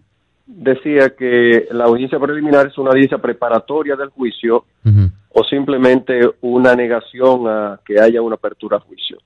Entonces, esa primera audiencia que se celebró en el día de ayer fue precisamente para poder verificar si todo lo que tiene que ver con la organización de esa audiencia estaba preparado. Se pudo verificar primero, a solicitud de varias partes, que habían pruebas que el Ministerio Público había, había depositado que no estaban, que decía que estaban en el USB y no estaban, o pruebas que estaban incompletas y el Ministerio Público había depositado previo a la audiencia dispositivos adicionales USBs que contenían esas pruebas que no estaban y no eran del conocimiento de ninguna de las partes. Y eso solo implicaba una reposición de los plazos conforme lo dispone el artículo 147 del Código Procesal Penal, que establece que en caso de que haya notificaciones con defectos, pues tienen que necesariamente producirse una reposición de plazo. Pero además de eso, en el caso particular de Alexis Medina Sánchez, eh, las pruebas que le fueron notificadas fueron notificadas en USB, en dispositivo USB. Y resulta que en la cárcel de Najayo CCR20 no hay dispositivos o computadores, ordenadores que le permitan acceder a esa prueba a través del USB. Y nosotros solicitamos que le sea habilitado un espacio y tiempo suficiente para que al mismo tiempo se le disponga de dispositivos, de ordenadores, a través de los cuales puedan acceder a la memoria USB. Eso finalmente el tribunal lo concedió, eh, dando la alternativa de que en caso de que no se produjera, se le fuera, le fuera notificada cada una de las pruebas eh, mediante eh, impresión, es decir, a través de la impresión de todas las pruebas. perdón, Salcedo, decía Camacho que, perdón, decía Camacho que era preferible que ustedes llevaran la computadora porque se iba a tomar como mucho tiempo ellos tener que buscar la computadora y habilitar el espacio. ¿En qué bueno, nosotros no tenemos inconveniente y eso estamos en la disposición de hacerlo. Eh, las computadoras, incluso de Juan Alexis Medina Sánchez y los otros imputados que están detenidos, fueron allanadas. En el momento del allanamiento fueron retenidas y la tiene el Ministerio Público, pero no tenemos ningún inconveniente de facilitar otro tipo de ordenador, otro tipo de laptops. Y eso será posible. Ahora, a partir de qué momento, incluso una decisión muy inteligente de parte del juez, hay una tutela judicial diferenciada. ¿Qué significa eso? No es lo mismo los que están presos que los que están en libertad o los que están presos eh, en sus casas. Eh, para los que están en sus casas, eh, guardando prisión domiciliaria, pues ellos tienen acceso a esos computadores y demás y ayer se le notificó cada uno de los USBs a aquellos que no se lo hubieran notificado y a partir del día de hoy comienza a correr el plazo de los 25 días. En el caso particular de Juan Alexis Medina Sánchez, de Fernando Rosa, de José de Huacal, en relación con ellos cuatro, el plazo comienza a correr a partir del momento en que les sea habilitado el espacio y que tengan el computador a su disposición con acceso a una memoria USB. Por lo tanto, se trata de una decisión que tutela derechos, que tutela derechos fundamentales y que procura, sobre todo, la defensa efectiva de cada uno de los imputados. Sí. Carlos, precisamente mencionas a esas personas, esos cuatro nombres, ¿verdad? Que están guardando prisión domiciliaria, porque en algún momento decidieron colaborar con este, la Procuraduría, con, con el Ministerio Público. ¿Piensas tú que mm, ese testimonio será contundente en contra de, tu defendido o ustedes tienen las pruebas para contrarrestar lo que ellos dicen y que les valió estar hoy día en prisión domiciliaria? ¿Cómo piensan ustedes como barra de la defensa manejar este, este punto? Primero, el, Ministerio Público tiene esa alternativa, se la da el Código Procesal Penal, de buscar alternativas para que puedan fortalecer su caso, que pueda fortalecer su acusación. Y eso se hace a través de testigos relevantes. Pero resulta que esos no son testigos, sino que son coimputados. Y las declaraciones de coimputados siempre son vistas con mucha ojeriza porque lo pueden hacer para salvarse, salvar su pellejo, incluso contribuyen no con la verdad, sino muchas veces con la mentira, o muchas veces por circunstancias muy particulares que no necesariamente tienen que ver con la mentira. Niveles de colaboración, de facilitación, diríamos, de los vericuetos que pueden haber en un proceso y en este caso particular, nosotros tenemos más que pruebas contundentes para poder contrarrestar cada una de sus posibles declaraciones. Eh, hay mucho de en este engranaje que ha construido el Ministerio Público probatorio, hay mucho de desnaturalizaciones probatorias y al mismo tiempo de espectacularidades. Yo creo que el ataque a la corrupción se está haciendo, diríamos, con mucho nivel de seriedad, pero al mismo tiempo hay mucho nivel de eh, improvisación en algunos temas pero algún, la presión que también hay por la multiplicidad de casos implica que la acusación tenga errores garrafales que finalmente van a pagar la culpa en el proceso. Estamos conversando con Carlos Salcedo, abogado de Alexis Medina, en el caso Antipulpo. A partir de estos procesos, eh, Carlos, ¿cuándo se estima que se retome el proceso entonces ya de conocimiento de fondo del caso Antipulpo?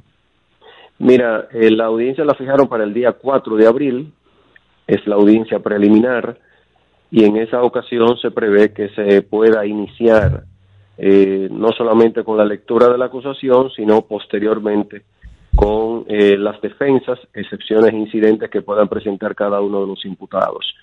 Ahora bien, el Ministerio Público, del perdón, el juez, a solicitud de partes, de nosotros, la defensa, fijó en el caso de los que están privados de libertad en Najayo, la revisión obligatoria para el día 21 del mes de febrero. ¿Por qué? Porque desde el mes de septiembre y agosto para otros, no se ha celebrado revisión obligatoria que por disposición del Código Procesal Penal debe realizarse cada tres meses. De ahí que primero vamos a tener la audiencia eh, de revisión de medida de coerción obligatoria el día 21 de febrero y el día 4 de abril entonces reinician los trabajos relativos a la audiencia preliminar o lo que se llama la fase intermedia. El, uno ha escuchado que el expediente tiene, son 3.445 páginas, ¿verdad? Así es. Pero ayer he escuchado la discusión que con las pruebas como que subiría ciento un, mil páginas. Mira, son fue una confusión. 103.845 archivos. Uh 103.845 archivos. Wow. Eh, es una cosa monstruosa. Yo creo que las pruebas impresas ocupan prácticamente un cuarto. Y lógicamente preparar todo ese engranaje, toda esa defensa, pues toma mucho tiempo. Al Ministerio Público le tomó un año eh, recopilar todas esas pruebas y no se le puede forzar a la defensa que lo haga en apenas 10 días, que sería el plazo a partir del cual le fue notificada la acusación y las pruebas en los casos que fue notificada. Y por eso el juez, de manera muy inteligente también, eh, distanció, en lugar de lo que establece el código, que son 10 días para preparar la defensa, otorgó 25 días. Y en el caso particular de los que están presos, a partir de esos 25 días, comienzan a partir del momento en que se haga efectiva la disposición del juez de que haya un espacio adecuado para los eh, presos preventivos y al mismo tiempo que tengan un computador o una laptop disponible y que pueda acceder al USB. Bueno, vamos a estar pendientes de este caso, Salcedo, que esto, apenas comienza. Esto parece que nos va a tomar eh, dos o tres, por lo menos dos años. Mucho tiempo, son 26 imputados y más de 20 empresas acusadas. O sea que va a haber que necesariamente esperar un tiempo más que suficiente para que se pueda hacer una administración e impartición de justicia que respete las garantías y los derechos de todas las partes. Dios, ¿qué, qué se siente salir de Odebrecht eh, varios años, meterse ahora en el antipulpo? Posiblemente estés en otro de los casos que también son, son muy gruesos. Es, estás metido diariamente en un, en un tribunal. Bueno, la realidad es que esa es nuestra vida profesional, estamos habituados a ello y estamos retados permanentemente a hacerlo con niveles de aptitud, de eficiencia y sobre todo de idoneidad profesional en respuesta a lo que es la deontología jurídica, es decir, la ética que anima nuestra actuación. Y eso nos anima permanentemente, mantenemos el nivel eh, de optimismo y de activismo necesario para poder hacerlo en el mejor eh, de los niveles que la gente espera y sobre todo nuestros clientes. Pero había estado, Carlos, o sea, frecuentemente ha estado en casos mm, tan gruesos en todos en términos de expediente y tan extensos en el tiempo. Siempre. Eh, yo tengo la buena o la mala suerte de que comencé el ejercicio de la profesión en el año 87, me cayeron casos muy grandes. Yo de hecho le decía a las personas que acudían a mí, eh, yo creo que ustedes están equivocados porque yo apenas estoy iniciando, no tengo la experiencia ni los conocimientos suficientes. Parece que la gente veía algún nivel de talento, no sé, parece que caía bien. Y finalmente he estado habituado desde el día uno en el ejercicio de la profesión a casos de esta naturaleza. Carlos, precisamente te voy a hacer dos preguntas. La primera, ¿has pensado o ya lo has hecho sistematizar toda esa experiencia en libros para estudiantes de derecho, para profesionales del derecho o para gente que le interese, ¿verdad? Conocer intríngulis de casos como este. Y como tú has dicho que te has manejado con casos también gruesos. Eso por un lado, me gustaría escuchar tu respuesta. Y la segunda es, mm, hoy vemos en los medios que el juez decidió habilitar un espacio en Najayo para que tú te reúnas con eh, Alexis. Pero ustedes no se, no se reunían de todas maneras. ¿Por qué hay que habilitarle un espacio? Mira, primero, eh, a través de la cátedra, a través de las conferencias, cursos especiales que damos, vamos dejando nuestra experiencia en manos de estudiantes, profesionales jóvenes y a través también de los compañeros que comparten nuestras oficinas, tanto en Moca como en Santo Domingo. Eh, vivimos esa experiencia. Hemos hecho algunas obras, pero precisamente tenemos un manual de derecho procesal penal que tiene muchas experiencias que estamos alimentando y que esperamos dar a luz el año que viene con Dios delante, después de otra obra que también está en curso, pero son tantos los trabajos que muchas veces nos impiden adelantar todo lo que queremos. Pero esa experiencia sí, en el plano profesional va a ser eh, de uso de todos los estudiantes y de todos los profesionales del derecho y de la comunidad jurídica en general. Y en relación con la segunda cuestión, sí, el espacio fue habilitado porque aunque nosotros tenemos una hora semanal, bueno, hora semanal no, diaria, podemos ir donde Alexis Medini, de hecho vamos por lo menos una vez a la semana, pero eso no es un tiempo suficiente para poder preparar una defensa material combinada con una defensa técnica. Y ese espacio es precisamente para que podamos tener un día a la semana sin tiempo limitado, digo, dentro del tiempo hábil en la cárcel, que sería de 9 a 12 o de 9 a 11, y luego de 2 a 4, 4 y media. Por lo tanto, tendríamos un día a la semana, por lo menos unas cuatro o cinco horas disponibles para preparar adecuadamente una defensa que sea efectiva y ejemplar para no solamente eh, nosotros y nuestros clientes, sino para el sistema de justicia en general, donde hayan derechos y garantías de manera paralela corriendo conjuntamente. Bueno, gracias, gracias, gracias, Salcedo. Un abrazo fuerte. Se les aprecia. Igualmente. No, Carlos Salcedo, abogado de los tribunales de la República, académico columnista también, hombre que escribe. Y bueno, ya la respuesta, en respuesta a Itania, ya está preparando toda esta experiencia para sobre procesal penal. Él escribe para el día, pero el día. Sí, correcto. Para que los estudiantes puedan tener esta, esta posibilidad de acceso, de acceder a esto. Compañeros. Recordamos. Ah, no, después de cuando vengamos, tú vas a, ir a, vas a hacer tu promo. No, voy a hacer una recomendación para que las personas sepan. Yo tengo un martillo. Voy a hacer una recomendación para que usted esté preparado, así como Carlos se prepara, ¿verdad? Usted esté preparado para los trabajos de la casa, de la empresa, debe tener los mejores equipos, los de la más alta calidad, equipos y herramientas de la más alta calidad, con la debida orientación usted va a materiales industriales. Allí le sirven, ahí usted puede ver toda la gama de herramientas, de equipos. Y si usted no conoce o quiere información, le van a orientar debidamente.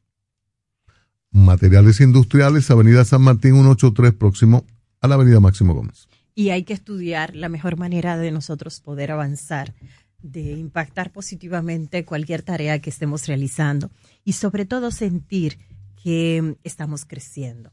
Estudiar es fácil con la plataforma de CI Comunicación Integral. Usted verá una oferta formativa sumamente actualizada y también con facilitadores que están en las áreas laborales, los mercados, teniendo muy buenos resultados. Seis Centros de Comunicación Integral, la mejor manera de estudiar. Estás escuchando la Super 7 en la mañana. ¿Ya te terminaron de pintar la casa y no tienes efectivo para pagarle al pintor? Con tu efectivo Banreservas es así de simple, solo generando un código. Envía tu efectivo desde tu app Banreservas o desde tu banco sin necesidad de que el pintor tenga una cuenta y puedes retirarlo en cualquier cajero automático Banreservas o subagente cerca sin requerir una tarjeta. Tu efectivo Banreservas, la forma más cómoda de enviar y retirar tu dinero. Banreservas, el banco de todos los dominicanos. Pero mira, Fran con ese equipo nuevo. Oh, lo consiguió en Claro Outlet con un super descuento. ¿Cómo? Vámonos para allá ahora mismo. Aprovecha las ofertas especiales de Claro Outlet en equipos seleccionados. Llévate tu smartphone y laptop con hasta un 100% de descuento. Adquiérelos a través de tienda en línea con delivery gratis o en puntos de ventas Claro. Ven y únete a la red móvil más rápida del país. Confirmado por Speed Test y de mayor cobertura. Conoce las ofertas en claro.com.do. En Claro, estamos para ti. Porque lo primero es lo primero. Delante de una feliz pareja siempre hay unos gandules guisados con coco o un sabrosísimo mono de gandules y detrás una sabia y tradicional herencia para cocinar tan sabrosos platos. Porque ella siempre tiene delante los gandules y la famosa, verdecitos, frescos y con coco. Porque lo primero es lo primero. De la famosa, claro. Y la famosa, lo más natural. En el nuevo Ministerio de la Vivienda y Edificaciones, hacemos mucho más que obras. Construimos viviendas que unen familias. Una casa nuestra. Con su título, para que tengas un pedacito de dominicana con tu nombre y lo llenes de historias felices. De aquí ya no nos saca nadie. Escuelas para aprender cómo se debe. Lo que más me gusta de mi escuela son las canchas, el aula, el patio. Hospitales para cuidar a los tuyos. Así cualquiera se sana. Y tu familia crezca con calidad de vida. ¡Mami! En el Ministerio de la Vivienda y Edificaciones, MIVET, más que obras, estamos construyendo un mejor futuro. MQ Lámparas y Lámparas Quesada, especialistas en iluminación y decoración. Contamos con gran variedad de lámparas italianas y españolas, modernas y en alabastro, con los diseños más cuidados y especiales del mercado. Estamos ubicados en la Avenida Independencia 256 en Gascue, Avenida 27 de Febrero 265 en el Ensanche Piantini. En Santiago, calle Bartolomé Colón número 17, además de 22 tiendas móviles en los cuatro puntos cardinales del país con facilidades de pago. Para más información, llámanos al 809 687 2302 y 809-547-2614. MQ Lámparas y Lámparas Quesada, pioneros en la iluminación. Te van a enviar unos chelitos y no tienes cuenta. Con tu efectivo Banreservas es así de simple, solo utilizando un código. Dile a tu gente que te envíe tu efectivo desde donde esté a través de tu app Banreservas o desde tu banco. No requiere que tengas cuenta. Retíralo como una remesa en cualquier cajero automático Banreservas o subagente cerca sin necesidad de tarjeta. Tu efectivo Banreservas, la forma más cómoda de enviar y retirar tu dinero. Banreservas, el banco de todos los dominicanos. Al momento de comunicarnos, debemos tener presente que no solo transmitimos mensajes con lo que decimos verbalmente, sino que nuestro cuerpo va produciendo otros códigos, lo que se denomina lenguaje no verbal. Al lenguaje no verbal debes cuidarlo y tratar de que cada movimiento tenga coherencia o concuerde con lo que estás diciendo. De este modo, tu forma de comunicar será más exitosa y el público te recordará. Y recuerda que esta es una entrega de Rosario Medina Gómez de Estratégica para Super 7 FM. Acompaña al doctor Guido Gómez Mazara de lunes a viernes en Tu Voz al Mediodía. Análisis, comentarios y entrevistas a personalidades del quehacer político nacional e internacional de lunes a viernes a las 12 del mediodía para todo el país por la Super 7. Tu Voz al Mediodía. Escucha nuestra programación por Tuning Radio como Super 7 FM. Creemos en la libertad de expresión. Comunícate con la Super 7 en la mañana. 809-565-1077. 809-565-1077. La vía de comunicación, la interacción de ustedes con nosotros. Y hay una situación en lo que conectamos con nuestra audiencia que me tiene preocupada. No solamente porque es mi equipo y, yo, ese equipo, eh, bueno, soy fanática cada fanático tiene ese nivel de racionalidad e irracionalidad con su equipo. Pero me preocupa lo que ha pasado con las águilas cibaeñas. Es un tema que los involucra, pero que no hay, no hay una responsabilidad legal directamente sobre ellos. Sin embargo, eh, están irradiados por un tema legal. Y habla de que este martes se conocerá la audiencia para revocar un embargo que le fue impuesto a la cuenta financiera de manejo financiero de las Águilas Ibaeñas.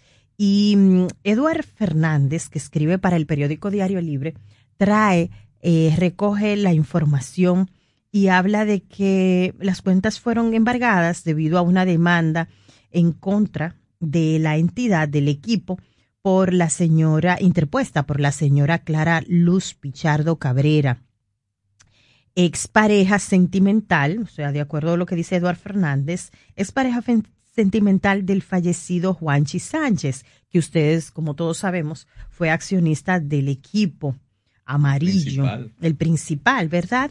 Y entonces cuenta que Arsenio Minaya, que es abogado de la señora demandante, explicó que con la actuación buscan que se les reconozca o que se les reconozca a ella supuestas inversiones que según dice realizó eh, a través del señor Sánchez.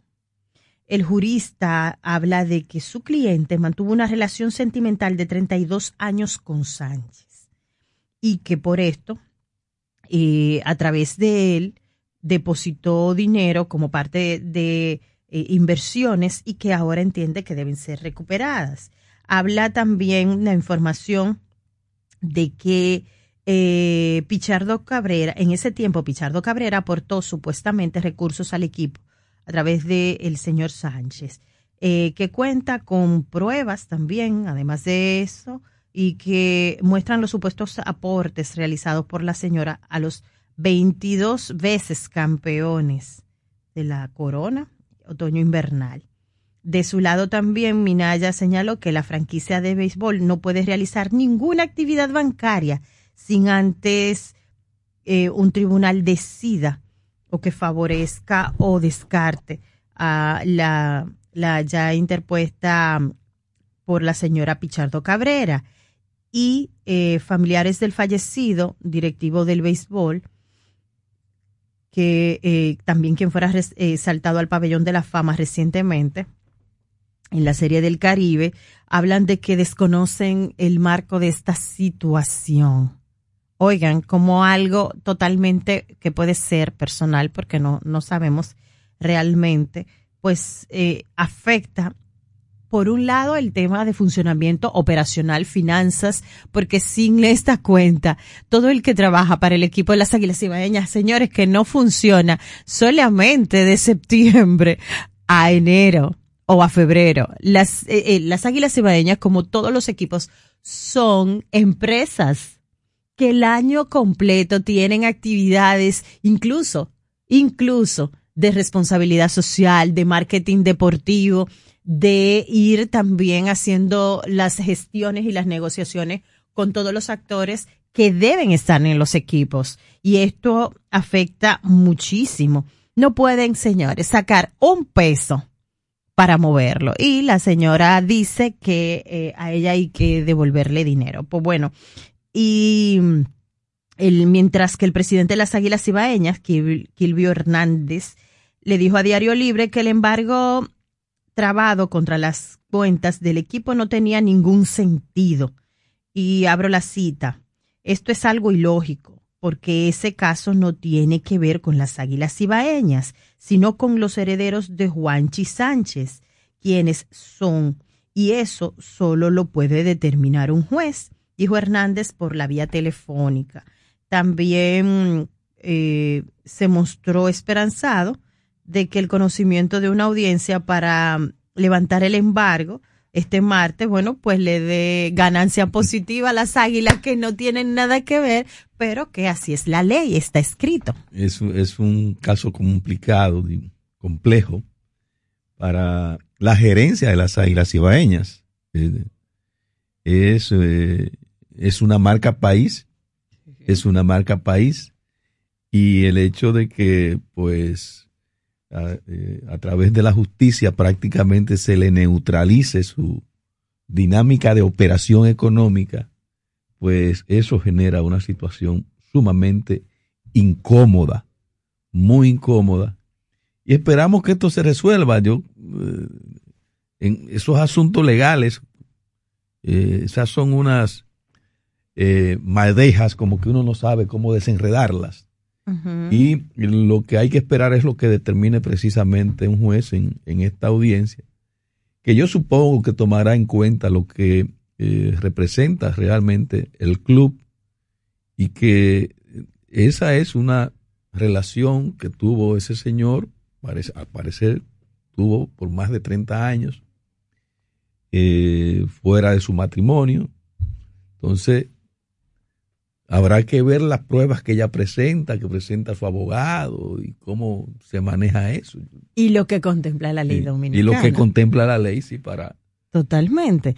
Pero lo que usted sabe que a uno le preocupa, independientemente del dato objetivo, que la ley, bueno, pues ese recurso que ella ha interpuesto es totalmente normal. Sin embargo, como tú dices, a uno le preocupa cómo se afecta la imagen eh, primero las operaciones de las águilas ibaeñas, que no es un proceso de un día y que no culmina con que sean descalificados o no para la Serie del Caribe, sino que es un trabajo constante, es una empresa donde hay que pagar seguridad social a empleados, hay que pagarle la quincena, el seguro de los empleados. Y, y qué lamentable, ¿verdad? Porque es un recurso legal pero que afecta a gente que no tiene nada que ver, que ni se enteraba de esta situación. Así es que, eh, bueno, hoy determinará un juez, ojalá que no lo posponga, porque asimismo se van posponiendo también las operaciones y las situaciones de finanzas y que, que debe resolver el equipo.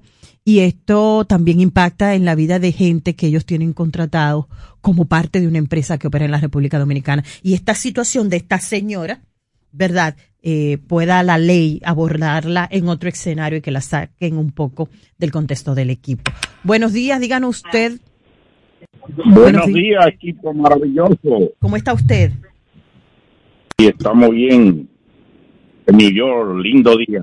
Eh, señores, la cuestión esta del PNUD, con todo eso cuartos que dado allá, se le cayó la llamada. 809-565-1077. Se cayó la llamada. Esto no, bueno, ustedes saben que la tecnología es así. y Tania María. Yo vi esa información ayer de la señora que está demandando a las águilas luego de convivir 33 años con el señor eh, Sánchez. Y bueno, ella alega que ella ayudó muchísimo y que tal entiendo que ella tendrá los documentos, ¿verdad?, que la avalan. Ah, le presté tanto, hicimos tal o cual negocio juntos, ¿no? Papeles este, auditados y papeles vistos por abogados, notarizados. Sí, tiene sus documentos que la avalen, ¿verdad que sí? Porque de boca yo puedo. Puede tener los documentos que la avalen. Ahora, yo, yo dudo como que haya una. Eh, un, un, un compromiso algo que comprometa al equipo. Ah, exacto.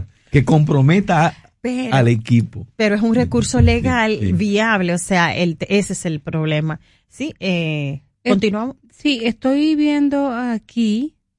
Oh, ¿Tú tienes una llamada? sí, Ah, dale. Vamos a ir cogiéndola. Buenos días, Super 7 en la mañana. Sí, equipo maravilloso, levanté la llamada. Ah, sí, es porque para decirle se cayó. que si el programa de las Naciones Unidas para el Desarrollo es para contribuir con los países, ¿por qué el nombre de cada eh, acción que realiza, de compra y todo eso, tiene que cobrar, cobrarle al, al país donde está un 7%? Yo creo que eso es un abuso, porque como decía Bartolomé, allá se ha, se ha realizado muchísimas acciones de sin tener que pagar ICL o pagarle eh, la estadía y los viáticos de los que dan. Así que en la nueva ley de compras y contrataciones de poner herramientas con la que se pueda combatir ese, ese dilapidar tanto dinero, porque en educación solo fueron 13 mil millones de pesos. Muchísimas gracias. La próxima llamada, buenos días.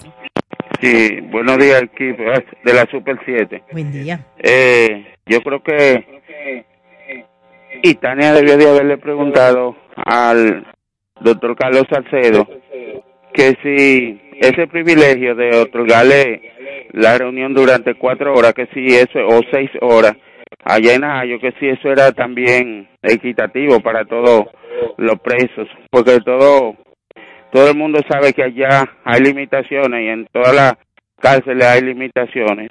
Ahora, él dice que el caso él lo tiene porque él lo buscan, pero también yo entendía o entiendo que Carlos Salcedo era asesor de cultura y quizá esa defensa él la está haciendo como agradecimiento a quien lo nombró, lo llamaron, porque uno tiene que ser también serio cuando uno va a decir sus cosas. Eso, seguimos escuchándolo. Eh, gracias. Él era, mire, él es abogado. Los abogados dan servicio a personas con las que se ponen de acuerdo. Las personas tienen derecho constitucional a la defensa y contratan abogados. Él es un abogado de alta calidad. Eh, ciertamente él estuvo en el Ministerio de Cultura cuando José Antonio Rodríguez, él era, él era jefe de gabinete. Entiendo, entiendo. Él era jefe de gabinete, nunca estuvo vinculado a ningún escándalo, nada. Era jefe de gabinete en el gobierno y, y es abogado y defendió a personas que el gobierno del PLD acusó, como Andrés Bautista, presidente del PRM. Él lo defendió eh, con resultados positivos y ahora está defendiendo a un hermano de Danilo Medina. Sí, porque no entra en conflicto de interés en su O carrera. sea, él era funcionario del gobierno de, de Danilo. Acusaron a Andrés Bautista, una, una que se notó que había muchísimas vainas. Y salió, ejerció como abogado. Ahora, en el gobierno del PRM, defiende a un hermano Danilo Medina como abogado, como están otros, como, No, sí. como está Miguel Valerio, como hay muchos otros abogados de renombre y otros no de no otros Miren. de no tanto renombre que ejercen su labor. su. ¿Cuál es el problema? Mira, no, porque que- si no el asesino de Huecotesas no hubiese tenido abogado. Claro, quiero compartirle una nota luctuosa que la leo, la voy a compartir porque la estoy leyendo en el portal de Nuria Piera. Y informa N Noticias que murió Sonia Piera, la única hermana de la periodista Nuria Piera. Murió a los 63 años de edad Sonia Piera Gainza a causa de cáncer de pulmón. Sonia era la única hermana de la periodista Nuria Piera, quienes fundaron la empresa Provideo, que produce el programa Nuria Investigación Periodística y el periódico digital N Digital Multimedia, que es quien está publicando la nota. Sus restos serán velados en la funeraria Blandino de la Avenida Luperón mañana miércoles de 9 a 12 del mediodía y posteriormente sepultados en Cementerio Puerta del Cielo. A Sonia le sobreviven sus hijos, Wilfredo, Enrique y varios nietos. Fue un gran soporte para la familia Piera y el personal de Nuria Investigación, por lo que su partida deja un gran vacío. Por más de 35 años, Sonia fungió como vicepresidenta de Provideo. Nació el 26 de marzo de 1958, hija de Berna Gainza, que murió en 2004, y el periodista José Enrique Piera Puig, quien fue asesinado en 1970 durante el, los 12 años de Balaguer. Pedimos paz a su alma y un abrazo fuerte y solidario a, Nuria. Sabemos que eran hermanas extremadamente unidas, muy unidas, así que nos podemos quizás imaginar un poco el dolor que ella está sintiendo en estos momentos. Es tremendo. Eh, recordemos que Nuria empezó muy, muy jovencita y eran, eran ellas tres. Papá murió ella muy niña, como ya tú lo refieres.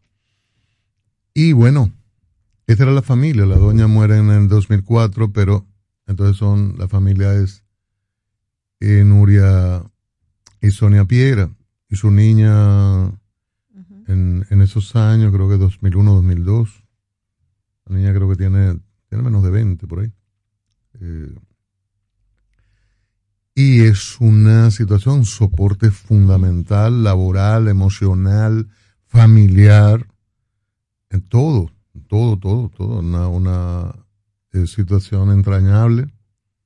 Esto, bueno, los hermanos, además de que hermanos, ¿verdad? Hermanos. Y sí, criaban al mismo techo, pero en ella eran eh, sí, sí, era soporte una de otra. En Sonia con, con un hijo ya de veintitantos años que está en la empresa, en la parte administrativa de la empresa. Y bueno, a nosotros no, nos dijeron ayer que, que prácticamente estaba, ya, ya estaba muerta, ¿no? Eh, era como, era como la declaratoria que faltaba, nos decían ayer. Y bueno, parece que esto anoche o hoy temprano se consumó y la verdad que es lamentable. La, la traté mucho en Colorvisión, la, la oficina de ellas, de la empresa, duró muchos años en Colorvisión. Y yo estando en el show de mediodía y luego hoy mismo intercambiábamos mucho. En, con ella en particular, con, con, con Tony era muy...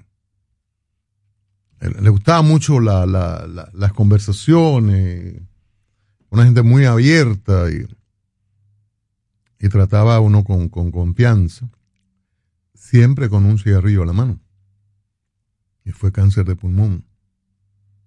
Una, situación muy lamentable. Y, enfrentaba desde hace, desde hace algunos años esa situación, esa terrible enfermedad. Pero lamentablemente no pudo más. Y nuestra solidaridad a toda la familia, a, a Nuria, a su hijo, eh, a su sobrina una, una, familia corta. Muy corta. Muy cortita. Una familia muy corta. La verdad que esto para, para Nuria tenía que ser tremendo ver a su hermana sufrir, disminuida, y ahora sin, sin ella, porque aunque estaba enferma la estaba viendo ahí, pero ahora sin ella es, es, es terrible, no, no imagino lo, lo, que estará sufriendo, es lo que seguirá sufriendo por, por, por todo este tiempo. Así que la, el abrazo solidario Uh -huh. a todos por la sí. partida de Sonia Piera. Bueno, vaya el abrazo de parte también nuestro y no hay manera como decirle a un familiar, ¿verdad? Que lo siento. Uh -huh. Yo creo que la palabra lo siento no tiene la total dimensión del dolor que pueden estar sintiendo. Uno trata de ponerse en esos zapatos, pero en, en el caso de ellas dos, que eran eh, hermanas, un poco papá y mamá, cada una de la otra, y también a la vez socias y todo esto, Compañera bueno, de trabajo, compañeras de trabajo, defensoras cada una de la otra, bueno, Sí. eh, y eso lo sabemos lo que hemos estado en los medios de comunicación, así que pasa a ella y sobre todo a su hermana Nuria Piera, a su hijo y, y los familiares y allegados también. Sí, la sacudida, el estremecimiento para Nuria eh, con este hecho, pues eh, nosotros lo imaginamos, aunque es probable, es probable que no alcancemos para eh, valorar en, en, la dimensión el impacto que le genera eh, a Nuria Piera, pues la partida de su hermana, porque eh, ustedes lo han dicho, quienes estamos en los medios de comunicación, quienes hemos conocido la relación que existía entre esas dos hermanas, sabemos eh, cuán unidas eran. Eh, como se dice, luchaban en pareja y se enfrentaban a quien sea y como fuera en pareja. Y eh, eso mm, daba pues una orientación de los niveles de, mm, de sentimiento que había entre las dos. Y, y nada, la vida es así, la vida golpea, la vida da y mm, mm, nuestras condolencias para Nuria y paz al alma de Sonia. Así es.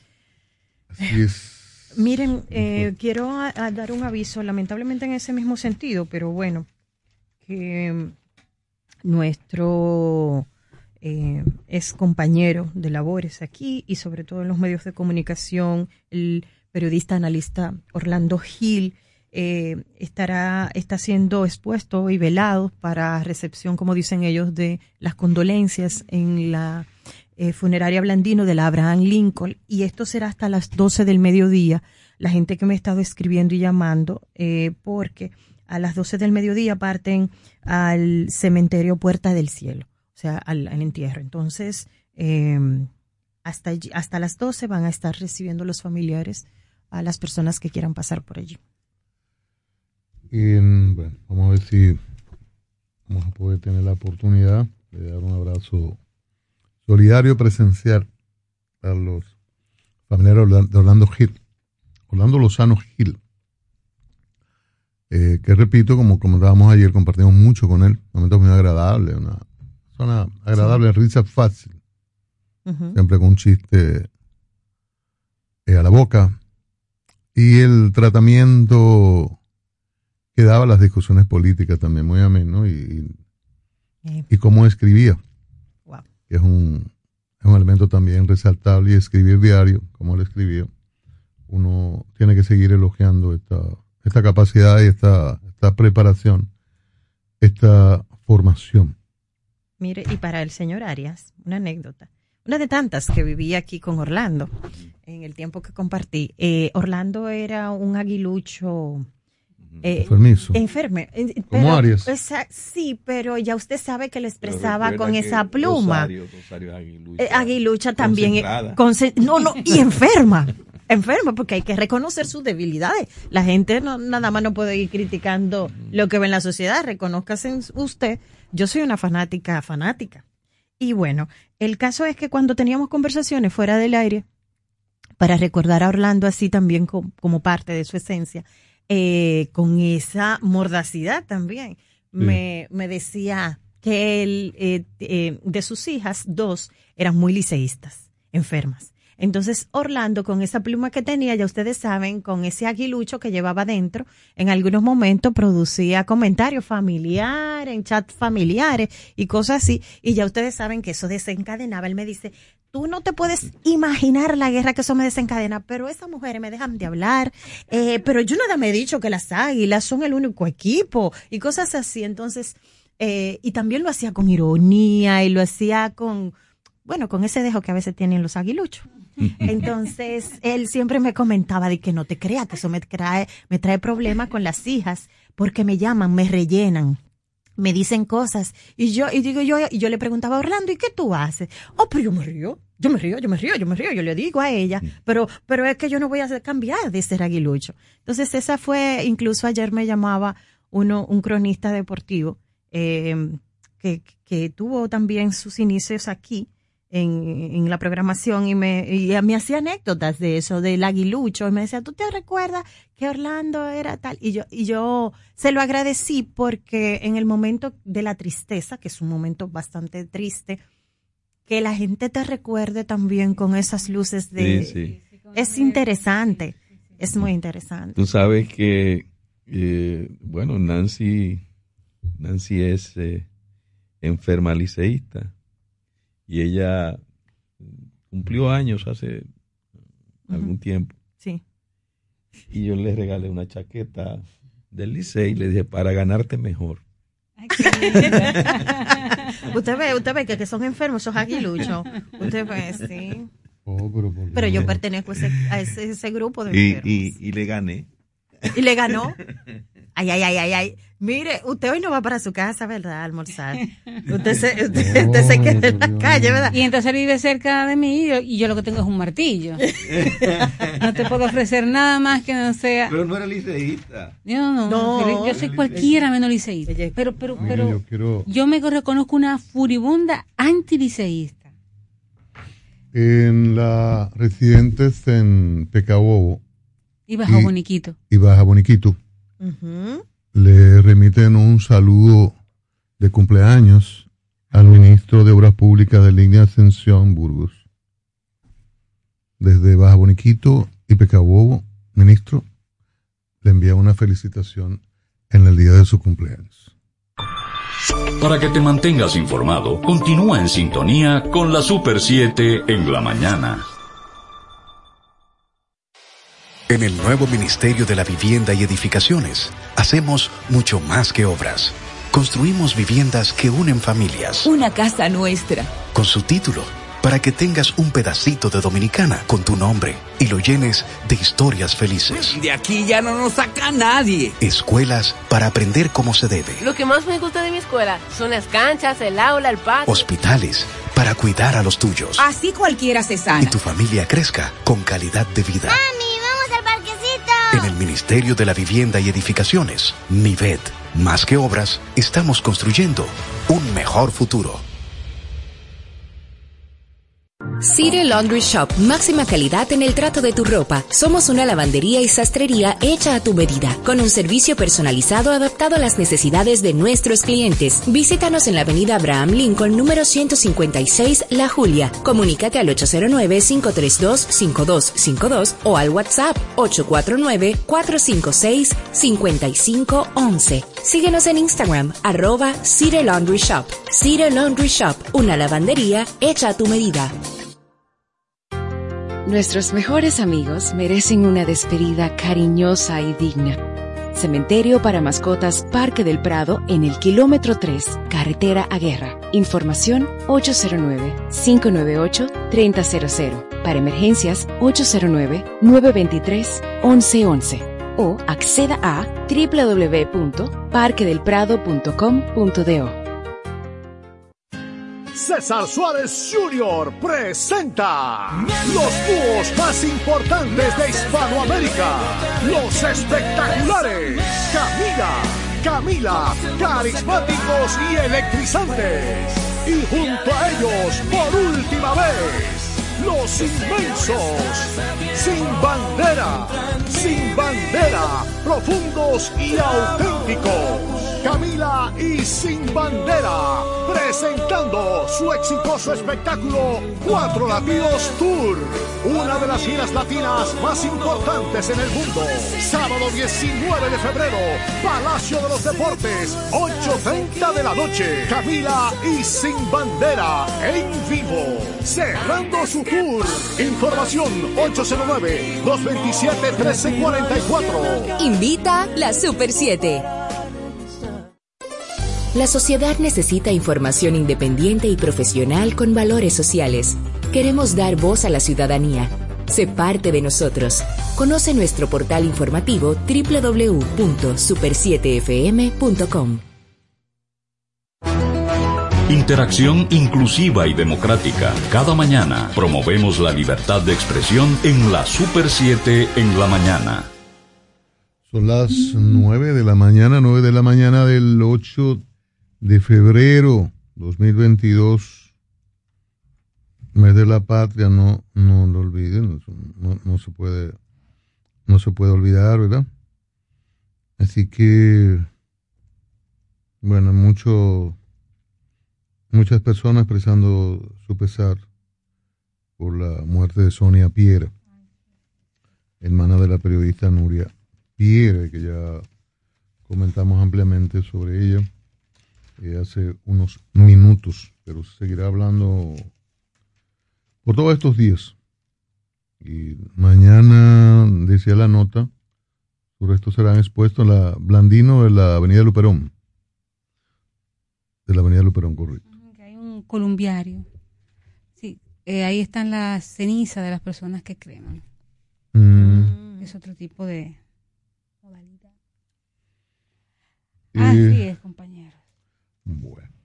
Mire, una página a todo dar de Vivir, periódico hoy, De de la vicepresidenta, dice el refinado estilo de nuestra vice. Digo, déjeme decirle. es verdad. Déjeme decirle. Mire todas esas fotos, mire. mire. Que ahí, ahí, ahí Naiboa, como dicen para allá. No, sí, sí, es muy, sí, es verdad, muy, Muy ele- elegante. sumamente elegante. Como muy bien puesta siempre, sí, sí, ¿verdad? Sí, sí, claro. Desde el punto de vista estético y político también, o sea, bien puesta y pone cara a lo que, a su trabajo y no hace sombra, no molesta. Lo, lo peor es un, lo peor es un vicepresidente creativo, ¿eh? Cuando se ponen a inventar y a, y a querer sustituir a, a los presidentes, eso genera problemas. No.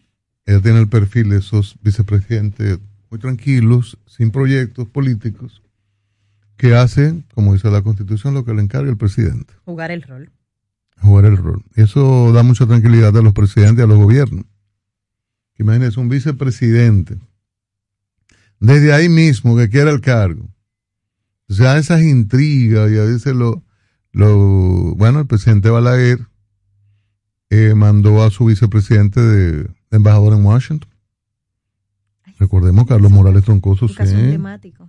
Lo mandó a embajador en Washington. Además, el caso de Balaguer y Lora. Habían supuestamente llegado a un acuerdo. Y Balaguer en el 70 dijo, no, no, no, yo me quedo.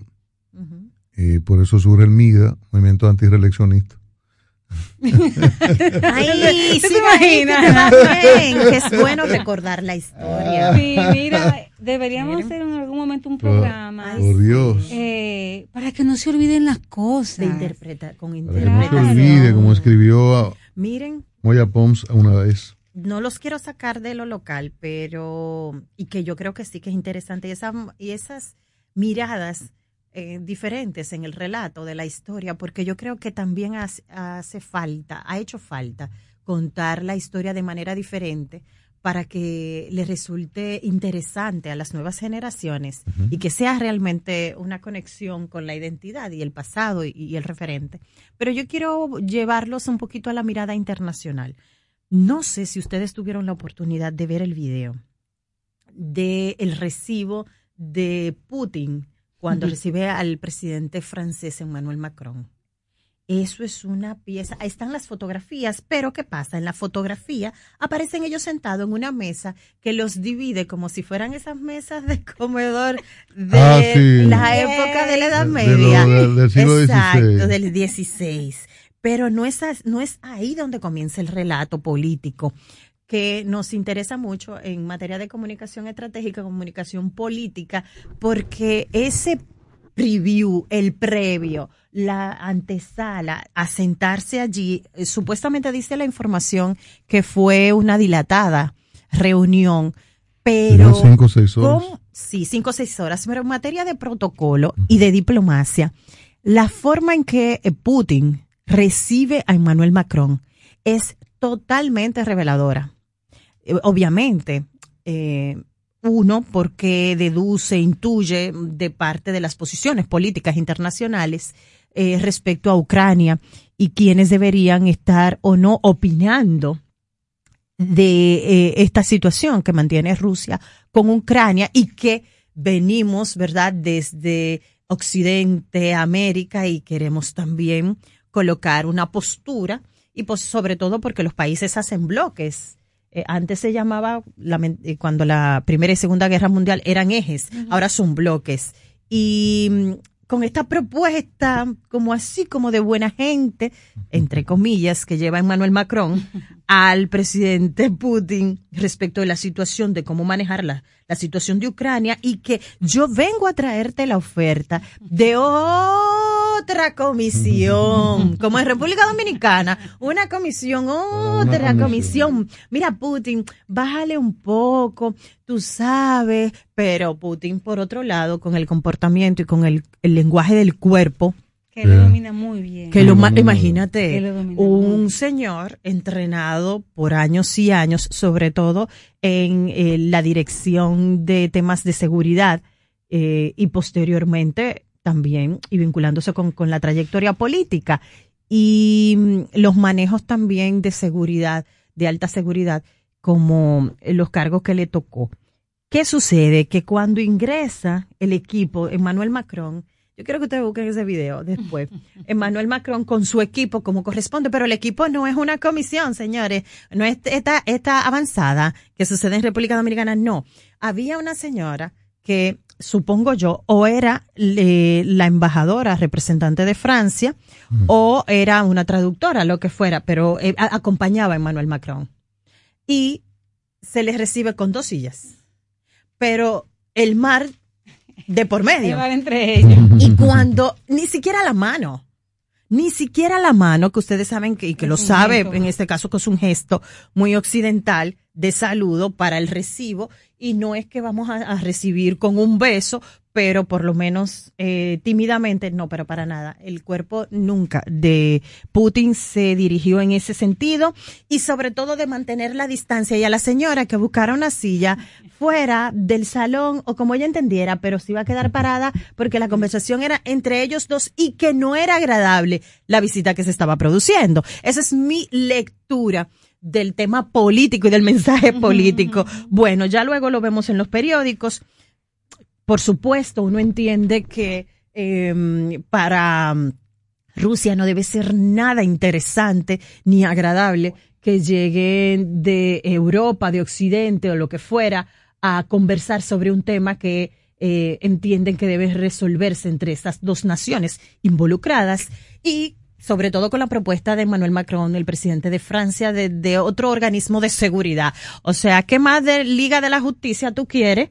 eh, francés porque ya hay suficiente y el mensaje es de que, por supuesto, per- eh, Francia como parte de, lo- de los países eh, De la OTAN. del lado de la OTAN, entonces no es nada que le pueda agradar a Rusia ni siqui- y a Putin mucho menos como. Pero yo quisiera que busquen el video. Él tumba todo lo que son los procedimientos de protocolo, de recibo y de mostrar bienvenidas, saludos, cómo estamos, para nada. Tú sabes que cuando uno estudia, Biden, perdón, dice Biden que recibió en Washington a- al presidente y al canciller alemán, Ay, mi madre. Que es el, que es el jefe, ¿no? Sí. sí, a Angela Mientras, mientras Macron estaba con Putin, el, el canciller alemán estaba con Biden, y dice Biden que están formando un frente único, frente unido. Alemania es uno de los aliados más cercanos de Estados Unidos. Estamos trabajando como un frente unido para disuadir a Rusia de una agresión a Europa. Mira, eh, Putin es uno de los líderes internacionales mejor entrenados en el lenguaje no verbal. De hecho, cuando el expresidente norteamericano lo iba a visitar, eh, ¿me ayuden con el nombre? El Eh, ex- Trump. Trump, Trump. Donald Trump, gracias, los- y lo iba a visitar. eh, el dar la mano es un gesto de poder. Si tu mano derecha queda encima, Encima. es tú que tienes poder. Y en varias ocasiones, el, eh, Donald Trump quedó con la mano por encima, eh, no, Y Putin manipulaba. quedó, es decir, los lados, te doy la mano, si Sí. mi mano queda por encima, yo ejerzo el poder. Exacto. ¿Ves? Y mirándote. Y, y fijo. mira, te fijas, ayer todo lo que él mm, dijo con su comunicación no verbal, porque todo comunica es, yo soy quien tiene poder, no voy a ceder. Ni, ni de cómo me siento, ni cómo te miro, ni, ni, las manos nos vamos a dar. Yo mantengo el poder y yo le pongo el ritmo a esta orquesta. Y es, es un líder eh, de temer, porque es un hombre que no ha, los rusos no han vacilado en mandar a envenenar eh, personas que le son contrarias. Recordemos que hace un par de años envenenaron a unos disidentes, a un disidente que estaba en Inglaterra, en, en Londres, y así hay uno que lo envenenaron, se salvó, pero lo tienen preso allá acusándolo de ser un, un cabeza caliente. Entonces, este hombre es eh, un duro, un, hueso duro de roer y además que entiende y está consciente del poderío de Rusia y sobre todo sabe cómo usarlo, lamentablemente. Y sabe que su Sabe que hay contrincante un- también, ¿verdad? Es una guerra geopolítica de quién tiene más poderío eh, y quién tiene más penetración. Entonces Estados Unidos es una es frontal. Estados Unidos, independientemente que mande emisarios, representantes del bloque o que estén del lado de que Estados Unidos eh, tenga mucho mayor control en un territorio, es una guerra Sí, claro, eh, de, de- de eh, poderes, de, lograr- de imperio. De, ellos dos, Rusia. Al final de cuentas se resume en Rusia y Estados Unidos. ¿Quién puede más? ¿Con quién? ¿Cómo y cuándo? Otra guerra fría, no, no creemos, pero siempre las tensiones políticas han estado vivas entre Rusia y Estados Unidos, que todavía se ve, por ejemplo, en los deportes, en las Olimpiadas y Juegos Internacionales. Cuando Rusia va al frente, hay malestar por el lado estadounidense, porque se supone, ¿verdad?, que en los deportes también quien queda y gana más medallas es quien tiene pues más poder. Así que veremos más adelante, seguiremos eh, observando el discurrir de la política interna- internacional a nivel Que no europeo. conviene ese lío. No, porque aquí tenemos... Y nos impacta. A, nosotros todavía tenemos, por otro lado, claro que sí, con los, con los precios y los petróleos y todo esto. Y tenemos también Haití al lado, que le están pidiendo a Enrique que deje el puesto, que se vaya, que no se va. Mientras tanto, la gente ayer no pudo cruzar a comprar comida a los mercados de aquí, binacionales, y al mismo tiempo los comerciantes dominicanos quejándose de que no pudieron vender. Entonces, ojalá Estados Unidos ha expresado su deseo, claro, de que la situación política se resuelva en Haití y a nosotros, sobre todo, además de Haití, a lo segundo que nos conviene que la situación política y social de Haití encuentre una solución es a nosotros, a, dominicanas y dominicanos que vivimos. Son miles de millones Y dominicanos de la República Dominicana. Exactamente, todo, valga la redundancia. Eh, son miles de millones de pesos que se mueven en esos mercados eh, binacionales y siempre la balanza se inclina a favor de la República Dominicana en este mercado. Entonces, nos conviene, nos conviene que la situación, reitero, política y social se resuelva allí, que, se, que lleguen acuerdos. Si el señor eh, Premier, primer ministro, debe renunciar, ojalá que lo haga por el bien del pueblo haitiano. Porque la verdad que todos queremos que las, la situación en Haití mejore. En el fin de semana rápidamente leí que hubo otros eh, levé, pero que en español se dice secuestro. Más secuestro este fin de semana en Haití de un autobús y sigue lo mismo. Por arte de magia se resolvió lo de los eh, norteamericanos, ¿no? Los pastores. y-. Eso fue un cuento maravilloso que nos contaron. Sí. Claro, pagaron todo su dinero. Pero ay, ellos, cual película, encontraron un caminito y se fueron. No, ahí hubo miles, millones de, de- de dólares en esa transacción, ¿verdad? No, no, espérese que usted le puso miles de millones de dólares. Ah, no, millones. Millones. Ok, millones, vamos a decirle, millones. Pidieron. Lo que ellos pidieron eh, fueron 15, ¿verdad? 15 Eh, millones. Era más o menos 16. uno por cabeza, más o menos, Sí. en promedio. Entonces, su dinero segurito que se lo dieron. Claro. La situación en Haití sigue igual, señores, lamentablemente. Y a nosotros, esa es otra situación que nos conviene que se resuelva. Por la situación humana que están viviendo ellos, hombres y mujeres, haitianas y haitianos, que no quieren irse. Dígame, si usted en su país tiene todo, mal que bien, usted se, se queda. Pero donde usted no tiene nada resuelto, ningún servicio, es más, lo mínimo, no tiene garantías de su vida, cualquiera quiere irse. Así que tenemos, tenemos muchos temas pendientes a nivel internacional también. Es un, ese es un tema delicado. El primer ministro dice que venció ayer el, el vencía ayer el tiempo de Muiz, el presidente asesinado. Entonces los opositores al actual presidente Ariel Henry, Henry. Henry, dicen que él debió cesar. Ellos se han inventado un gobierno en el exterior, un- se reunieron, un- fuera de Haití, dijeron que estaban escogiendo a un presidente. Luego ayer el presidente del Senado en Haití emitió una, una grabación también hablando del fin y que le una la obstrucción para, para un acuerdo político. Sin embargo, este primer ministro tiene, ha desarrollado con sectores externos una agenda, están tratando de preparar elecciones, de pacificar el país, una, algo que parece imposible. Habló de declarar terroristas a los que utilizan las bandas y el, y, el término es de él, porque es correcto. Sectores políticos empresariales que utilizan a grupos armados. Habrá algunos de, de dinámica propia, pero estos grupos armados son utilizados por intereses empresariales y políticos que entienden que pueden quitar y poner. Y han quitado y han puesto y han matado, han patrocinado asesinatos de presidentes. Entonces es, es complejo ahora porque daba la impresión de que estaba validado el actual primer ministro, pero ahora con oposición interna y oposición de, de haitianos al exterior, figuras importantes, generan todavía más eh, situaciones de duda sobre el, futuro inmediato de Haití. Estados Unidos hace alrededor de un mes dijo que iba a ayudar, se decidió finalmente a, colaborar, pero no, uno no sabe cómo se ha concretado esto, si ha iniciado un tipo de ayuda.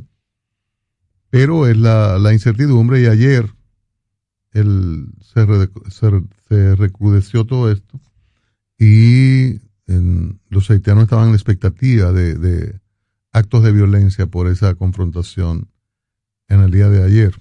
Y la verdad es que cuando uno piensa que va a aclararse, cuando uno piensa que va a tomar un camino ya, ¿verdad? De, de, de, camino de cara a la solución, porque no es una solución, no habrá solución por unos años. Un camino para iniciar a buscar la solución. Ese proceso, ajá. Pero no, es un, una suerte de un paso adelante y dos atrás. Y la verdad que es muy preocupante en ese, en ese contexto. Nosotros tenemos retos tremendos. Porque se ha demostrado, por ahí leí algo de la de las fisuras en la frontera, se dice una cosa y, la realidad es otra, de los pasos constantes, permanentes en, en la frontera, y algunas situaciones de violencia que se han dado allí, y de paso de personas que luego regresan a Haití. Es una situación, esa tensión, esa eh, falta institucional, ese aumento de la violencia en Haití nos afecta de manera muy significativa. Y, y uno espera que lo que dijo el gobierno dominicano, el Ministerio de Defensa en particular, de una constante vigilancia, no usaré la palabra control, pueda, pueda permanecer, pueda ser no solo de coyuntura, sino que permanezca esa vigilancia, porque en, en, cualquier momento hay situaciones mayores en Haití. Y eso sí que es lamentable, muy, muy lamentable, porque, como dice la expresión, éramos 13 y parió la abuela.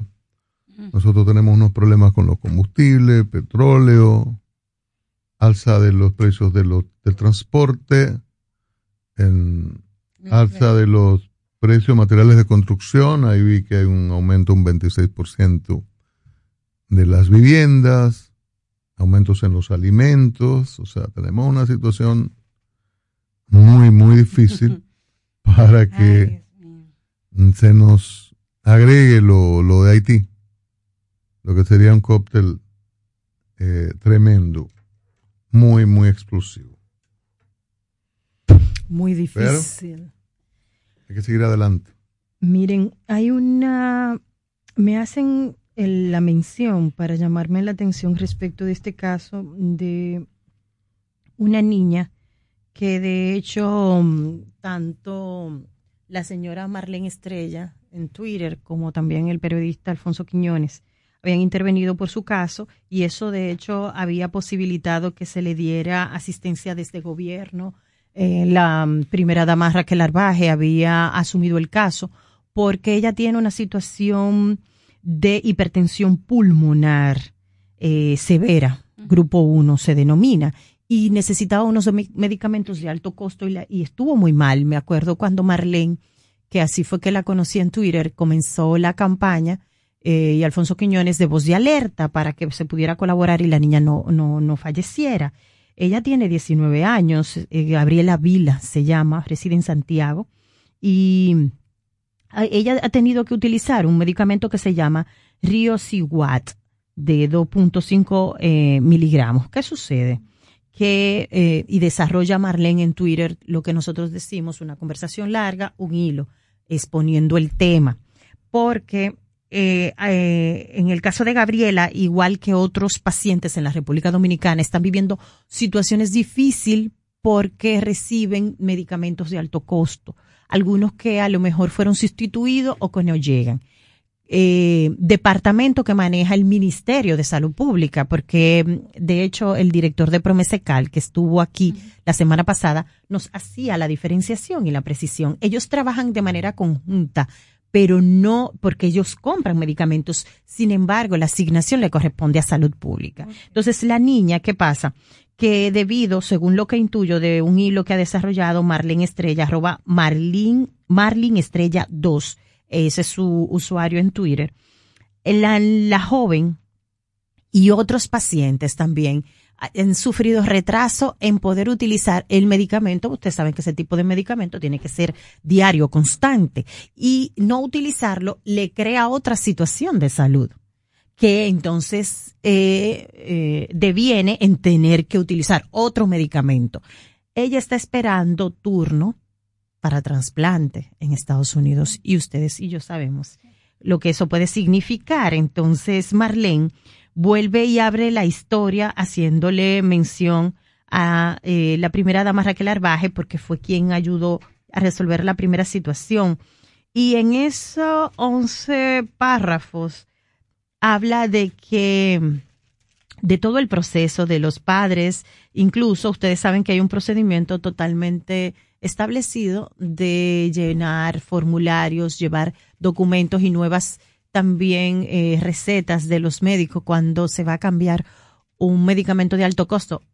Ponemos, por ejemplo, no sé cuánto cuesta este, pero ahí, eh, ah, bueno, ella dice que este eh, medicamento que le han puesto nuevo, que se llama Bocetan de 125 eh, miligramos, su costo es de 1.196 dólares por 60 tabletas, eh, más o menos aproximado.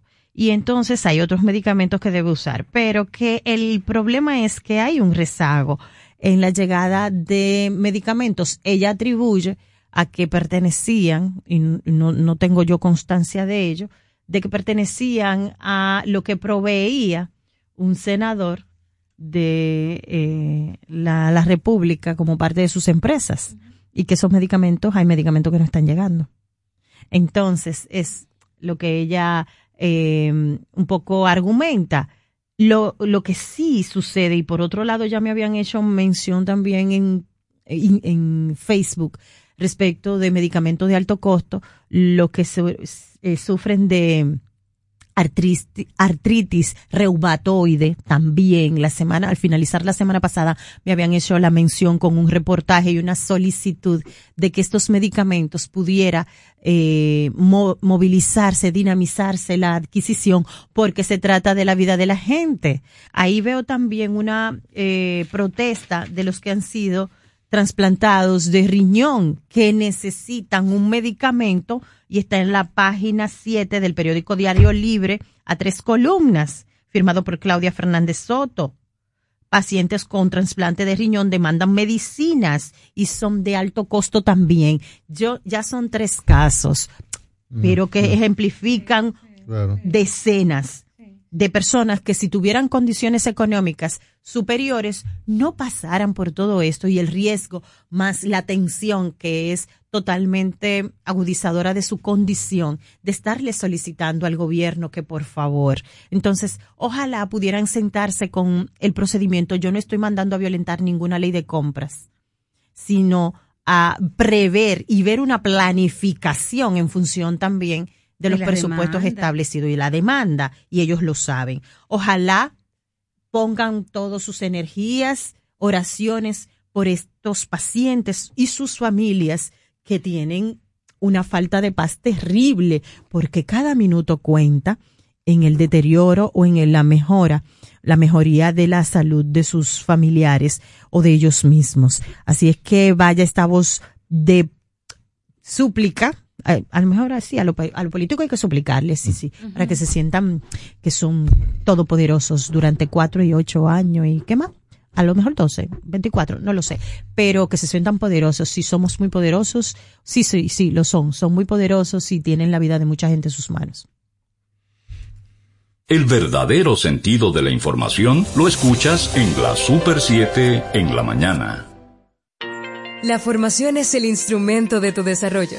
Para aspirar a desempeñar funciones o el crecimiento en una empresa o sector, desarrolla tus competencias o habilidades con diplomados, cursos y workshops especializados en CI Comunicación Integral. CI Comunicación Integral, una marca formadora con instructores expertos y referentes en sus áreas profesionales, con una modalidad 100% virtual. Contáctanos al teléfono de WhatsApp 829-773-9975, al centro de servicios 809-476-9975 o visita nuestra página web como www.comunicacionintegral.org.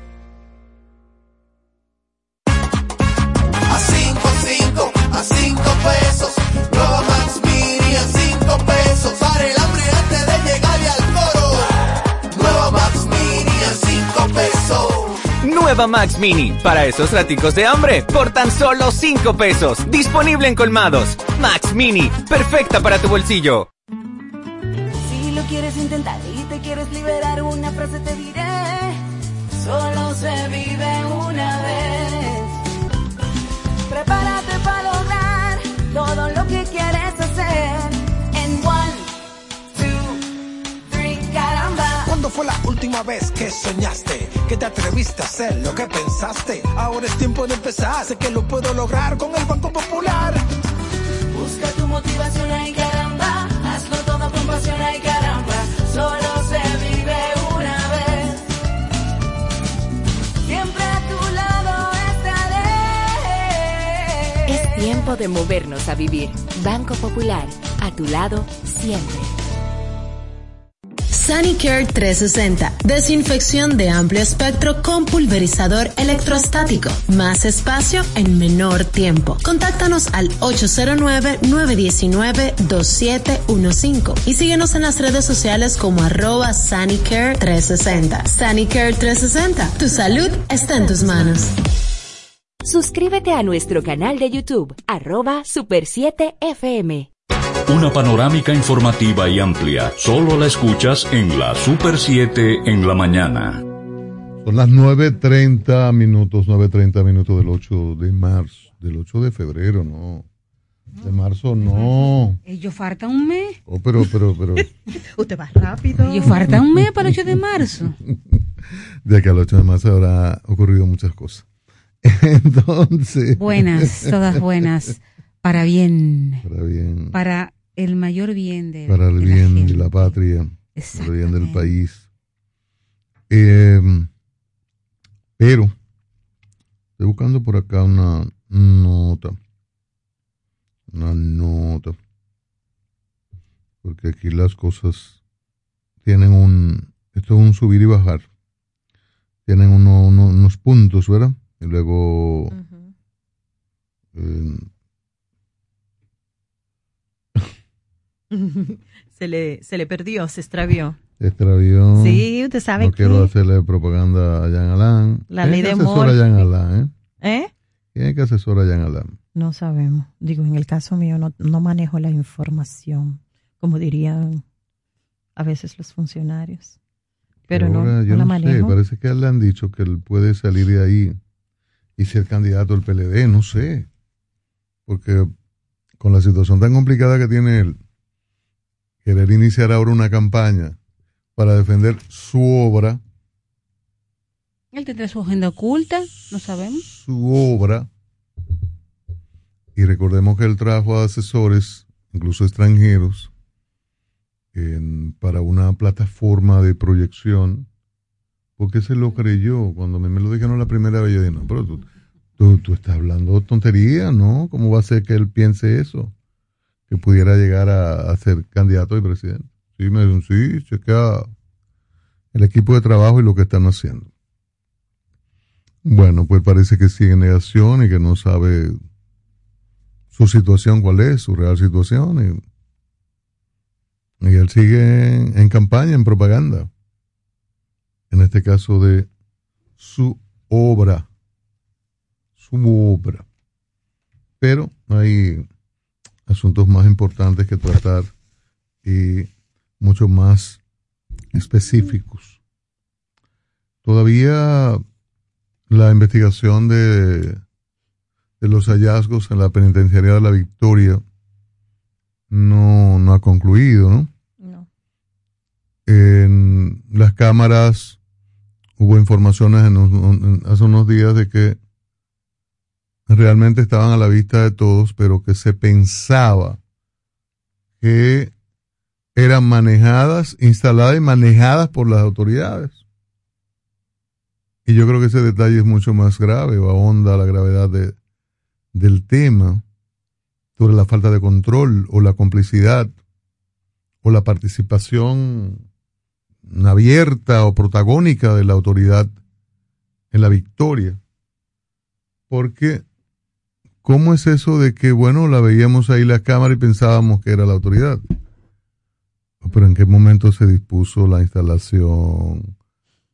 En el momento de las solicitudes para el cableado del, del, del, esta, mm, bueno, desde Sabana Perdida hasta la penitenciaría, hasta el poblado La Victoria. ¿En qué momento quién lo solicitó? ¿Cómo? Los técnicos que acudieron. Ese día la parte administrativa, los policías, el alcaide, se encontraron con unos técnicos o, vieron llegar o enlaces con, con, con la penitenciaría y bueno, ¿quién dijo esto? Ah, bueno, quizá, quizá el coronel. Ah, bueno, yo creo, me parece. Esa cámara la están instalando. Eran lo- los presos al servicio del el coronel y los demás administrativos o eran técnicos del exterior que se pensaba que era eh, algo de la administración. Entonces ahí tiene que rendirse un informe pronto, aunque se haga una, la, investigación debe ser profunda. Alguien se burlaba en estos días de, como de las sorpresas, o de lo que los ciudadanos nos hayamos sorprendido, alarmados, sorprendido no, alarmados con, con lo ocurrido, cuando siempre ha sido así en el viejo modelo. Siempre ha habido esas complicidades y los negocios usualmente son de los oficiales. Muchos de los presos son empleados, aunque hay cárceles en que cuando es crimen organizado, narcotráfico, los oficiales son empleados de los presos. Mandaderos, lo- los mandan como muchachos demandados. Muchachos demandados. Y eso, eso, es, eso es horrible en una autoridad. En un momento en que hay abierto un proceso para cambios en la policía, la modernización de la Policía Nacional, nos encontramos con situaciones de esta naturaleza. Esto es lo que quiere decir que es mucho más urgente esa, esa reforma integral En- y que habrá luego de la declarada reforma o cuando se declare ya reformada, habrá que trabajar día a día para mantener esos estándares, para mantener lo que se defina, se decida y se defina en esos momentos que será la institución policial y el comportamiento, el comportamiento ético, la profesionalidad de quienes estén en la policía en ese momento. Uno supone que ya en aquel momento estarían separadas la- el control de las cárceles de Procuraduría, del Ministerio Público, que imputa, acusa para que metan preso, no debería ser que maneje las cárceles. Debe crearse un sistema eh, de, de manejo de las cárceles. Y bueno, una serie de transformaciones necesarias. Porque en lo que hay es, tremendo. Y mire que hay un nuevo modelo que funciona y que yo siempre lo he defendido. Pero con, con esta existencia doble, triple, es difícil. Y a veces lo que alguna gente lo que hace es traer mañas, viejas mañas, desde el viejo al nuevo, aunque hay un, una suerte de policía especial, los llamados BDP, y un personal que lo forman precisamente para el nuevo modelo. Pero hay que definir un solo modelo y que sea el que sea llamado nuevo modelo. Y recuerdo que el presidente Abinader en comienzos del gobierno habló de que al, al 24 espera que solo haya un modelo. Y ojalá eh, es posible en dos años convertir las cárceles que faltan. Hay que dedicar recursos, formación.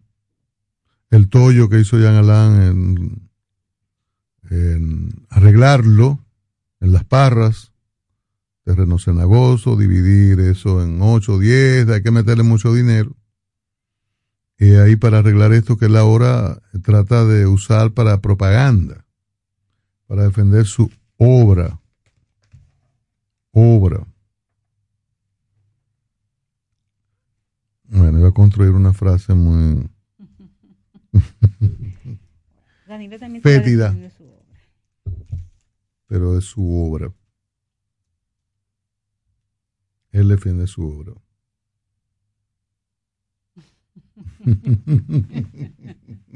Sí, ya. ya. Pero bueno, Ajá. pasemos a otras cosas, eh, y Tania. Sí. Ayer tú comentabas, Cristian, un reportaje que publicó el diario Hoy de ayer, firmado por nuestra admirada colega Minerva Isa, investigadora, Y que hablaba del drama de la infancia, ni un niño más, ni un día más, de abuso y abandono infantil. En este reportaje ella relata em, cómo los niños y niñas dominicanas sufren, padecen violencia física y violencia sexual. Ella retoma un hecho que aconteció hace eh, justo hoy un mes, porque fue el 8 de enero del 2022, en Santiago, cuando un padre dio una pela con una cadena de bicicleta a un niño que tuvo que ser internado y en cuidados intensivos porque el chiquito estaba muy grave. Ella en este reportaje, ¿verdad? Describe esa situación y yo me pregunto, ¿hacia dónde vamos como sociedad cuando seguimos castigando y lastimando a, lo que, a quienes supuestamente son el futuro del país? Miren, hace unos cuantos meses, al filo de noviembre del año pasado, la sociedad estaba envuelta en, en, en el conocimiento y discusión de un párrafo eh, del artículo 123 del Código Penal, que en ese momento establecía que no se consideraba violencia intrafamiliar la disciplina en el hogar bien aplicada a los hijos y que no generen tratos crueles, físicos o psicológicos. Y ahí entonces se abrió la discusión. ¿Qué es una disciplina bien aplicada en el hogar? Eso era muy subjetivo. Este señor con esta cadena podía entender que estaba eh, dando una disciplina apropiada a su hijo. Que usted le tire un zapatazo y le dé con el taco en la frente y lo parta, usted puede entender que está aplicando bien eh, la disciplina. Por suerte y gracias a que la mayoría de la sociedad se quejó, ese párrafo fue eliminado del Código Penal. Y qué bueno. Pero nos falta mucho más todavía, nos falta mucho más. Eh, ayer la Policía Nacional publica, ayer no, el primero de febrero, publica en su página web que esto es terrible. Lo voy a leer porque debo leerlo, pero eso lacera el corazón de cualquier persona. La policía presa a dos hombres en Sabana Perdida acusados de violar a una niña de ocho años. Pedro Pablo Osorio, de 46 años, y otro de 21, violaron a una chiquita de ocho años. Y tú te dices, ¿por qué? O te pregunta, ¿por qué aquí no existe mínimo? Aunque no sea la pena de muerte, pero un paredón que tú puedas ir a hacerle cualquier cosa a este par de... Malvados y perversos. Eso. Malvado y perverso. Entonces, la sociedad seguimos lamentablemente eh, viviendo, padeciendo este tipo de hechos.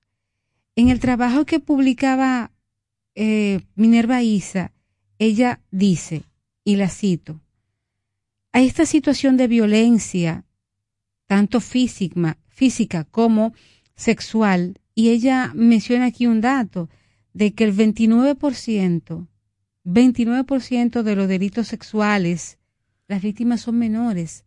Oigan esto, el 29% de las víctimas son menores.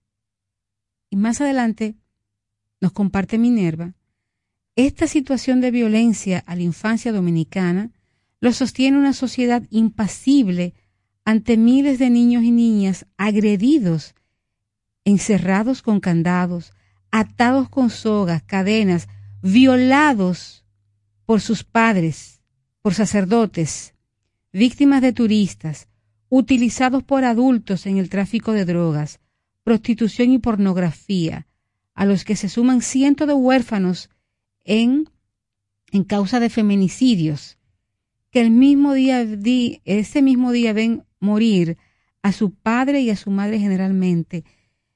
Este párrafo es muy fuerte, contundente. Terrible, terrible. ¿Qué sociedad estamos construyendo, por Dios?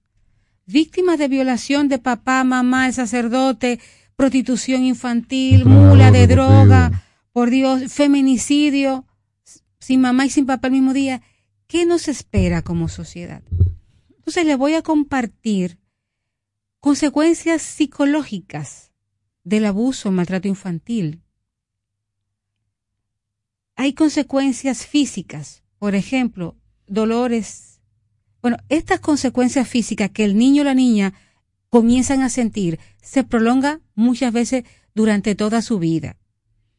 En la carrera de psicología yo he aprendido a no juzgar conducta que emite la gente porque tú puedes, puede venir a ti una, mm, una mujer que sea irresponsable o un papá que sea irresponsable y que ella se dedique a la prostitución y que el papá sea un irresponsable.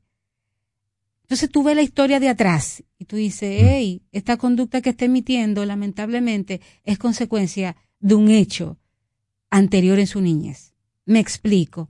Consecuencias físicas que pueden tener estos niños, dolores y adultos, posteriormente, dolores crónicos, hipocondría, trastornos eh, psicosomáticos, alteraciones del sueño, pesadillas constantes, desorden alimentario.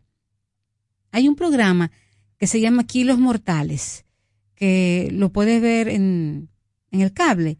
La mayoría de esas personas que llegan a pesar 500 y 600 libras fueron víctimas de abuso en su niñez. La mayoría.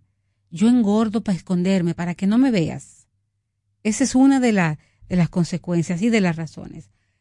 Eh, consecuencias del abuso sexual en los niños y niñas conductuales, y eso lo vemos a diario, intentos suicidas, consumo de droga y alcohol, trastorno de identidad, autolesiones y emocionales, depresión, trastorno límite de la personalidad, ansiedad, baja autoestima, dificultad para expresar sentimientos sexuales, fobias sexuales, disfunciones sexuales, falta de satisfacción o incapacidad para el orgasmo, alteraciones de la motivación sexual, mayor probabilidad de subir violaciones, y eso es así.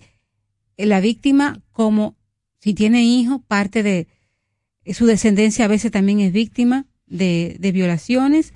Entrar a la prostitución, y ahí vengo por el ejemplo que yo empezaba esta mañana, hace un momentito, porque en algún momento vi una persona así. Me llevan a la consulta una niña por mala conducta, no vive con mamá, mamá vive aparte, la mamá se prostituye y cuando investigamos la historia de la madre es que fue violada por un tío en su niñez.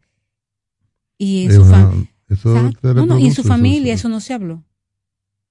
Porque hay secretos familiares. De eso no se habla eso no se dice porque es un hijo de la mamá es un hijo de la abuela y cómo voy a decir yo mamá que mi hijo violó a mi nieta eso se queda calladito entonces, por eso hay a veces nietas que odian a esa abuela que cayó o a esa mamá que no me defendió. ¿Ves? O, al abuelo que violó. O al abuelo o al tío, en este caso. Entonces, esa violación en infancia no resuelta, como vemos aquí, una de las consecuencias sexuales es entrar a la prostitución y dificultad para establecer relaciones sexuales. Otra consecuencia social, problemas de relaciones interpersonales, aislamiento, dificultad para vinculación afectiva con los hijos. Que precisamente ese caso que, que menciono hace mucho, que lo conocí, eh, la niña fue, llevaron a la niña por su alejamiento emocional de mamá, que después vimos de dónde venía. Que a veces tú lees eh, las cosas en, los, en los libros, ¿verdad? Y cuando tiene, cuando conoces caso, dice, pero es que como diseñado del libro. Entonces, viendo toda esta situación que plantea aquí Minerva, malas consecuencias conductuales, emocionales, sociales de un niño o niña víctima de violencia, no me anima a pensar en el futuro de un 29% de la población dominicana. Wow. Miren, vamos a escuchar algunas llamadas. Claro que sí. Creemos en la libertad de expresión. Comunícate con la Super 7 en la mañana. 809-565-1077. Ay, esos temas. Esa, más que temas realidades no difundidas, no compartidas, y luego vienen esta, este tipo de casos, como esto se reproduce por el silencio, a veces cultural, pero muchas veces cómplice. Cómplice. Buen día, Cristian. Que se dan en, diversas familias. Buenos días, diga usted. Le habla José de San Jerónimo. Una preguntita. ¿Y a quién protege la policía con los dueños de la jipeta que mató a los niños en San Pedro? No saben quiénes son los dueños, la jipeta apareció. ¿Debe tener placa o debe tener matrícula? Solamente eso, gracias. Así es. Buenos días, diga usted. Buenos días. Cuéntenos. Bueno, voy a comenzar algo hoy.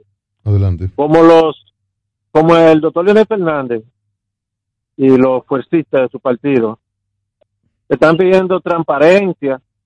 Yo le voy a mencionar por lo menos por un mes, todos los días, un acto no transparente del gobierno de doctor Fernández. Por ejemplo, ustedes sabían que el Estado Dominicano era socio de la Sociedad Industrial Dominicana y que las acciones del Estado fueron cambiadas por los terrenos que hoy es Sanville.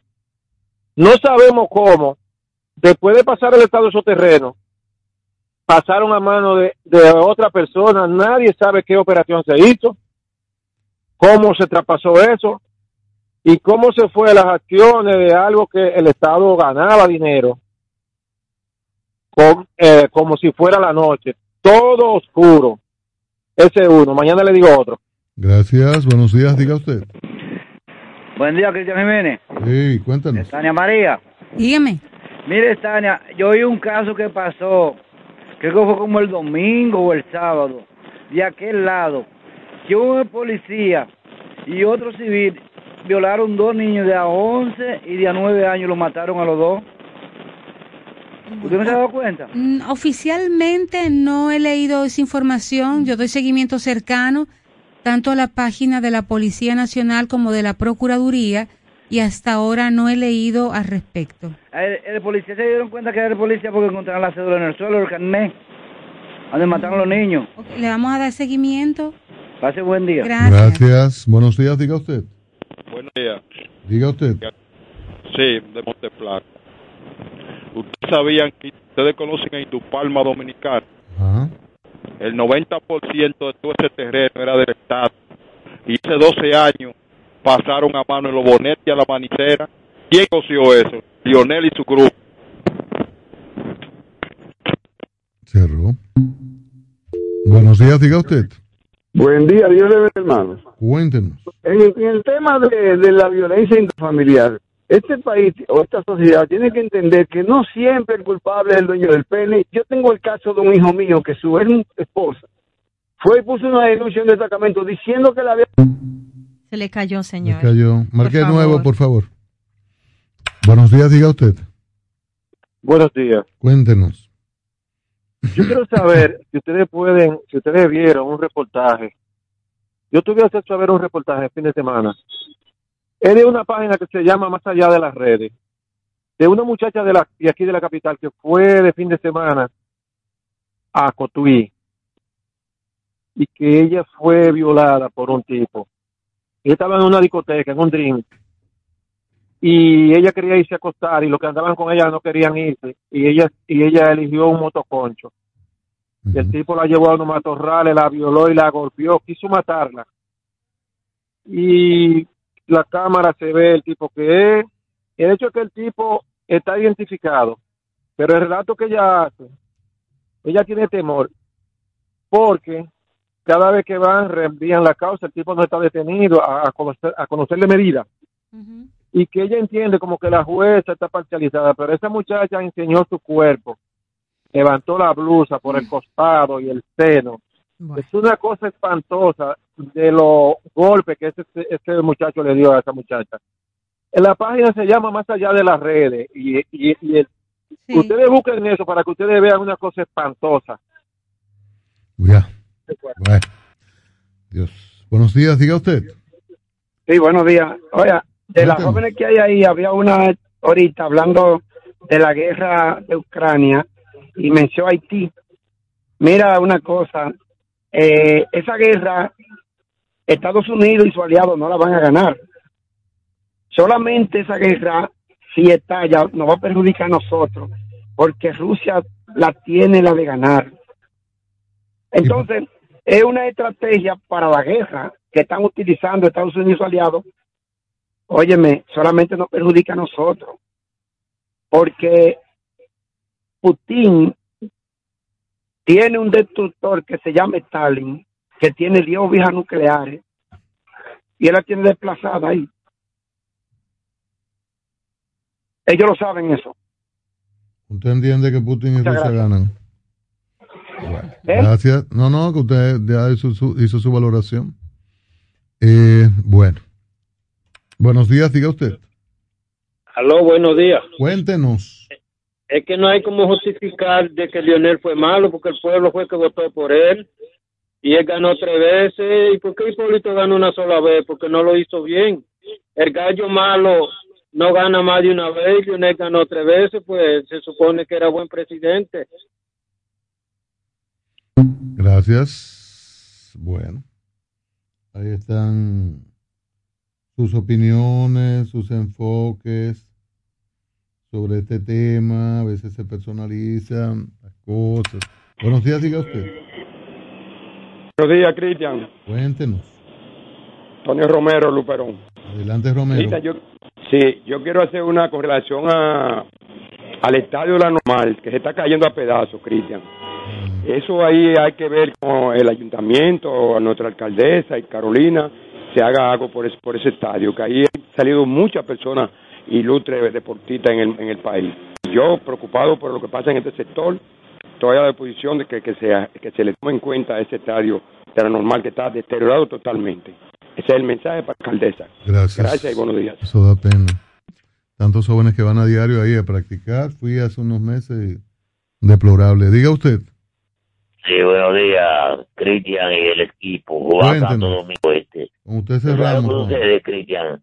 Fíjate, con el, los mismos combustibles, eh, eh, Leonel y Danilo tuvieron facilidad con el petróleo y tuvieron bu- eh, buen- buenos precios. Y tuvieron el acuerdo de San José, tuvieron el acuerdo de Petrocaribe, tuvieron todas esas facilidades, pero ellos no bajaban cuando subía, ellos, eh, ellos no hacían el arreglo, siempre se mantuvieron subiendo los combustibles. Porque mira, Danilo Medina, le bajaron, el combustible se mantuvo siempre eh, en 40, 50, y lo último fue 12 dólares que bajó. Y Danilo Medina dejó el gas precisamente a 111 porque siempre subía. Entonces, estos gobiernos del PRM y del PL y del PRD le ha tocado con los combustibles cuando llega es de una vez elevado. Mira lo bien de lo tiene, ya 90 y pico que se lo 100. Entonces, esa es la diferencia. Gracias, Juan. Buenos días, diga usted. Buen día. Cuéntenos. Buen día, don Cristian. Hola, A, hola. eso- a esos PLDistas que se queden tranquilos. Son cuatro años más que se van a tener que chupar. Porque es que nosotros no queremos ladrones ahí. Porque es que ellos, ellos lo que quieren es seguir con ladrones ahí. Para ellos hacer lo que les den la gana. Que se aguanten. Y es- Oh, fresco. Eh, bueno, gracias. Qué duro. Señores, llegamos al final. Hay money, los Ay, muchachos no, de hombre, tenemos que ir. Y hay Ay, que también huir. que no estamos aquí. Hay que huir por la derecha. Como lo Melquiades. Eh, hay que huir. A Juan que llamó, que, que lea el periódico El Caribe, de que el presidente prometió sometió una nueva ley de hidrocarburos que tenga que ver con los impuestos a los combustibles. Fíjate, Que va a ser tocado esa parte. huyendo. Huyendo, ¿Tú, hágala. tú, tú, Huyendo. tú llegaste a ir a Calimán. ¿Cómo le va? Calimán. Calimán. Bueno, el hombre, ¿cómo era que decía? El hombre que. Calimán. El hombre increíble. Era otra cosa. Tenía así una, un, su un copy bien. Sí, era muy, muy impactante. Y ustedes llegaron a ver el León Melquiades. Huyamos. Claro. Hacia la Y de hecho, la lo- yo lo veo a veces en, sí. cartoon. Déjame decirle que era la Network. misma voz, el mismo actor del León Melquiades y de Calimán. Es cierto. los, los años dan una ventaja enorme. La gente sí sabe cosas. Mi amor, la Gracias, lectura, buenos cariño. días. Mañana estaremos de nuevo con ustedes. Hasta aquí la actualidad nacional e internacional vista desde un prisma muy particular con el equipo de analistas de la Super 7 en la mañana. Nos encontramos en otra jornada de referencia informativa desde las 6 de la mañana en la Super 7.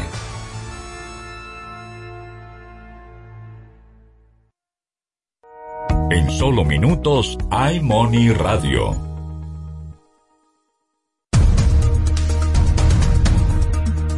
Según la UNESCO, el streaming ha agravado la precariedad de los creadores culturales.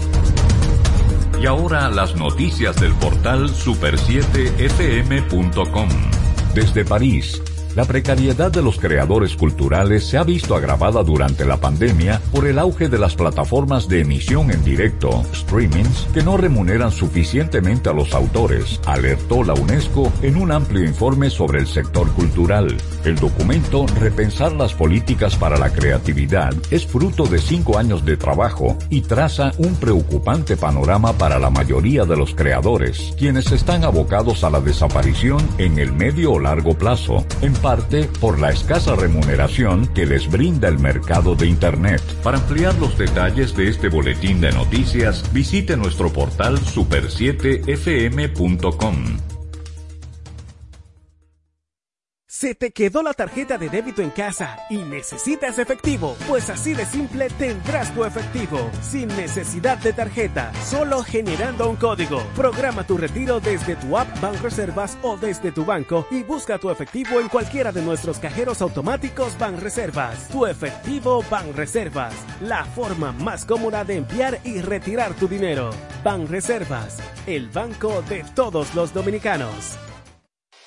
En el nuevo Ministerio de la Vivienda y Edificaciones hacemos mucho más que obras. Construimos viviendas que unen familias. Una casa nuestra. Con su título, para que tengas un pedacito de Dominicana con tu nombre y lo llenes de historias felices. De aquí ya no nos saca nadie. Escuelas para aprender como se debe. Lo que más me gusta de mi escuela son las canchas, el aula, el patio. Hospitales para cuidar a los tuyos. Así cualquiera se Y sana. tu familia crezca con calidad de vida. ¡Mami! El Ministerio de la Vivienda y Edificaciones, MIVED, más que obras, estamos construyendo un mejor futuro. César Suárez Jr. presenta los dúos más importantes de Hispanoamérica, los espectaculares Camila, Camila, carismáticos y electrizantes.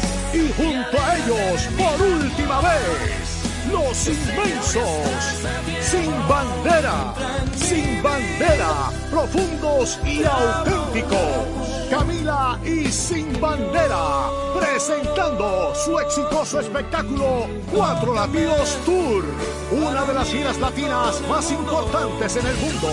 Sábado 19 de febrero, Palacio de los Deportes, 8.30 de la noche. Camila y Sin Bandera en vivo, cerrando su tour. Información 809-227-1344. Invita la Super 7. En el Senado de la República estamos haciendo historia. Nuestras puertas están abiertas de par en par, mostrando un eficiente trabajo en equipo. Representamos con vocación, legislamos con orgullo, fiscalizamos apegados a la ley. Incontables horas de trabajo de un grupo de hombres y mujeres comprometidos con el presente y el futuro de la República Dominicana. Hoy mostramos un Senado moderno donde todos somos parte, donde tu voz cuenta.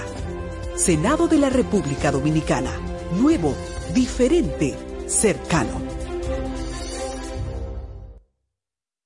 Super 7 FM, HISC, Santo Domingo, República Dominicana. Economía explicada de una forma sencilla, dinámica y divertida. Desde ahora inicia iMoney Radio. Buenos días, estamos de regreso aquí en iMoney Radio, tu programa especializado en finanzas, inversiones, dinero y todo tipo de análisis económico que de una u otra forma no afecta a todo el ciudadano de a pie y también de consejos financieros. En el día de hoy me acompaña mi compañera Zaira Batista. Buenos días, Lizardi. Buenos días a ese público que siempre tan fielmente nos sintoniza.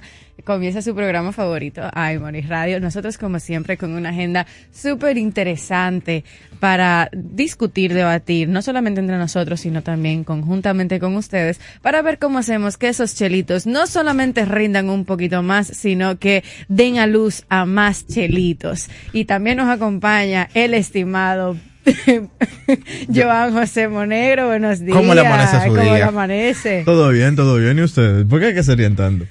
Hoy, estamos Es que so- contentos. Somos gente feliz. Sí. Sí. bueno, me Estamos alegro. viendo los frutos de los consejos de Aimoni en nuestros bolsillos y eso nos hace Al más cada día más prósperos. y también los efectos de la inflación. que, que eso no nos hace más prósperos. Mira, es un tema. Pero ya yo creo que el tema de la inflación lo hemos llorado mucho en estos días. Como que. Yo seguiré de luto hasta que se hasta que, arregle la que- cosa. hasta que, que se arregle, que mijo. Pero tú estás esperando que la inflación se baje. Se vaya. O sea que tú me estás diciendo a mí que no vamos a volver a estar. Está bien, no vamos a quedar con una proporción de esa inflación porque, ok, pero que No, no, no, ahora- vamos a estabilizar. Eso es lo que tú me sí, estás no diciendo. vamos a estabilizar. Ah, pues yo lo No, estoy que- esperando y seguiré No, llorando hasta ese día. Pero yo quiero, pero no vamos a ver que haber precios bajitos. ¿Tú no te recuerdas que hace 20 años uno siempre habla de hace 20 años y no, va- no estamos ni cerca? No, yo estoy de acuerdo con eso, porque lamentablemente hay una parte de la inflación que lamentablemente, aún sea nada más No, por la... lamentable no, es bueno para la economía. Es bueno porque tienes No un para el negocio. bolsillo de la gente, Para pero- el que tienes un negocio, porque se van a quedar con el mismo, con parte de ese margen que decidieron aumentar porque no lo van a bajar. Eh, No decidieron aumentar, aumentó. El mercado, ajá, la, la gente que son pro capitalismo pesado siempre tienen que hablar, el mercado es así. Está bien. Por más que quieran decir que no por va a bajar su margen de utilidad, entonces una parte de esa inflación se va a quedar, pero tenemos que Por eso tú, va- vas a ver muchos cambios en las preferencias de consumo de algunos consumidores. Pero nada, en el día de hoy Wow. vamos- en el Teoría económica con Lizaldi Escalante. en el día de hoy lo que invitamos a que se mantenga en sintonía, nos siga en redes sociales como iMoney Radio, vamos a una pausa y regresamos. Ya volvemos, no cambies el dial. iMoney Radio. MQ Lámparas y Lámparas Quesada, especialistas en iluminación y decoración. Contamos con gran variedad de lámparas italianas y españolas, modernas y en alabastro, con los diseños más cuidados y especiales del mercado. Estamos ubicados en la Avenida Independencia 256 en Gascue, Avenida 27 de Febrero 265 en el Ensanche Piantini. En Santiago, calle Bartolomé Colón número 17, además de 22 tiendas móviles en los cuatro puntos cardinales del país con facilidades de pago. Para más información, llámanos al 809-687-2302 y hoy el ensanche Piantini. En Santiago, calle Bartolomé Colón número 17, además de 22 tiendas móviles en los cuatro puntos cardinales del país con facilidades de pago. Para más información, llámanos al 809-17, además de 22 tiendas móviles en los cuatro puntos cardinales del país con facilidades de pago. Para más información, llámanos al 809 cuatro puntos cardinales del país con facilidades de pago. Para más información, llámanos al 809-687 facilidades de pago. Para más información, llámanos al 809 llámanos al 809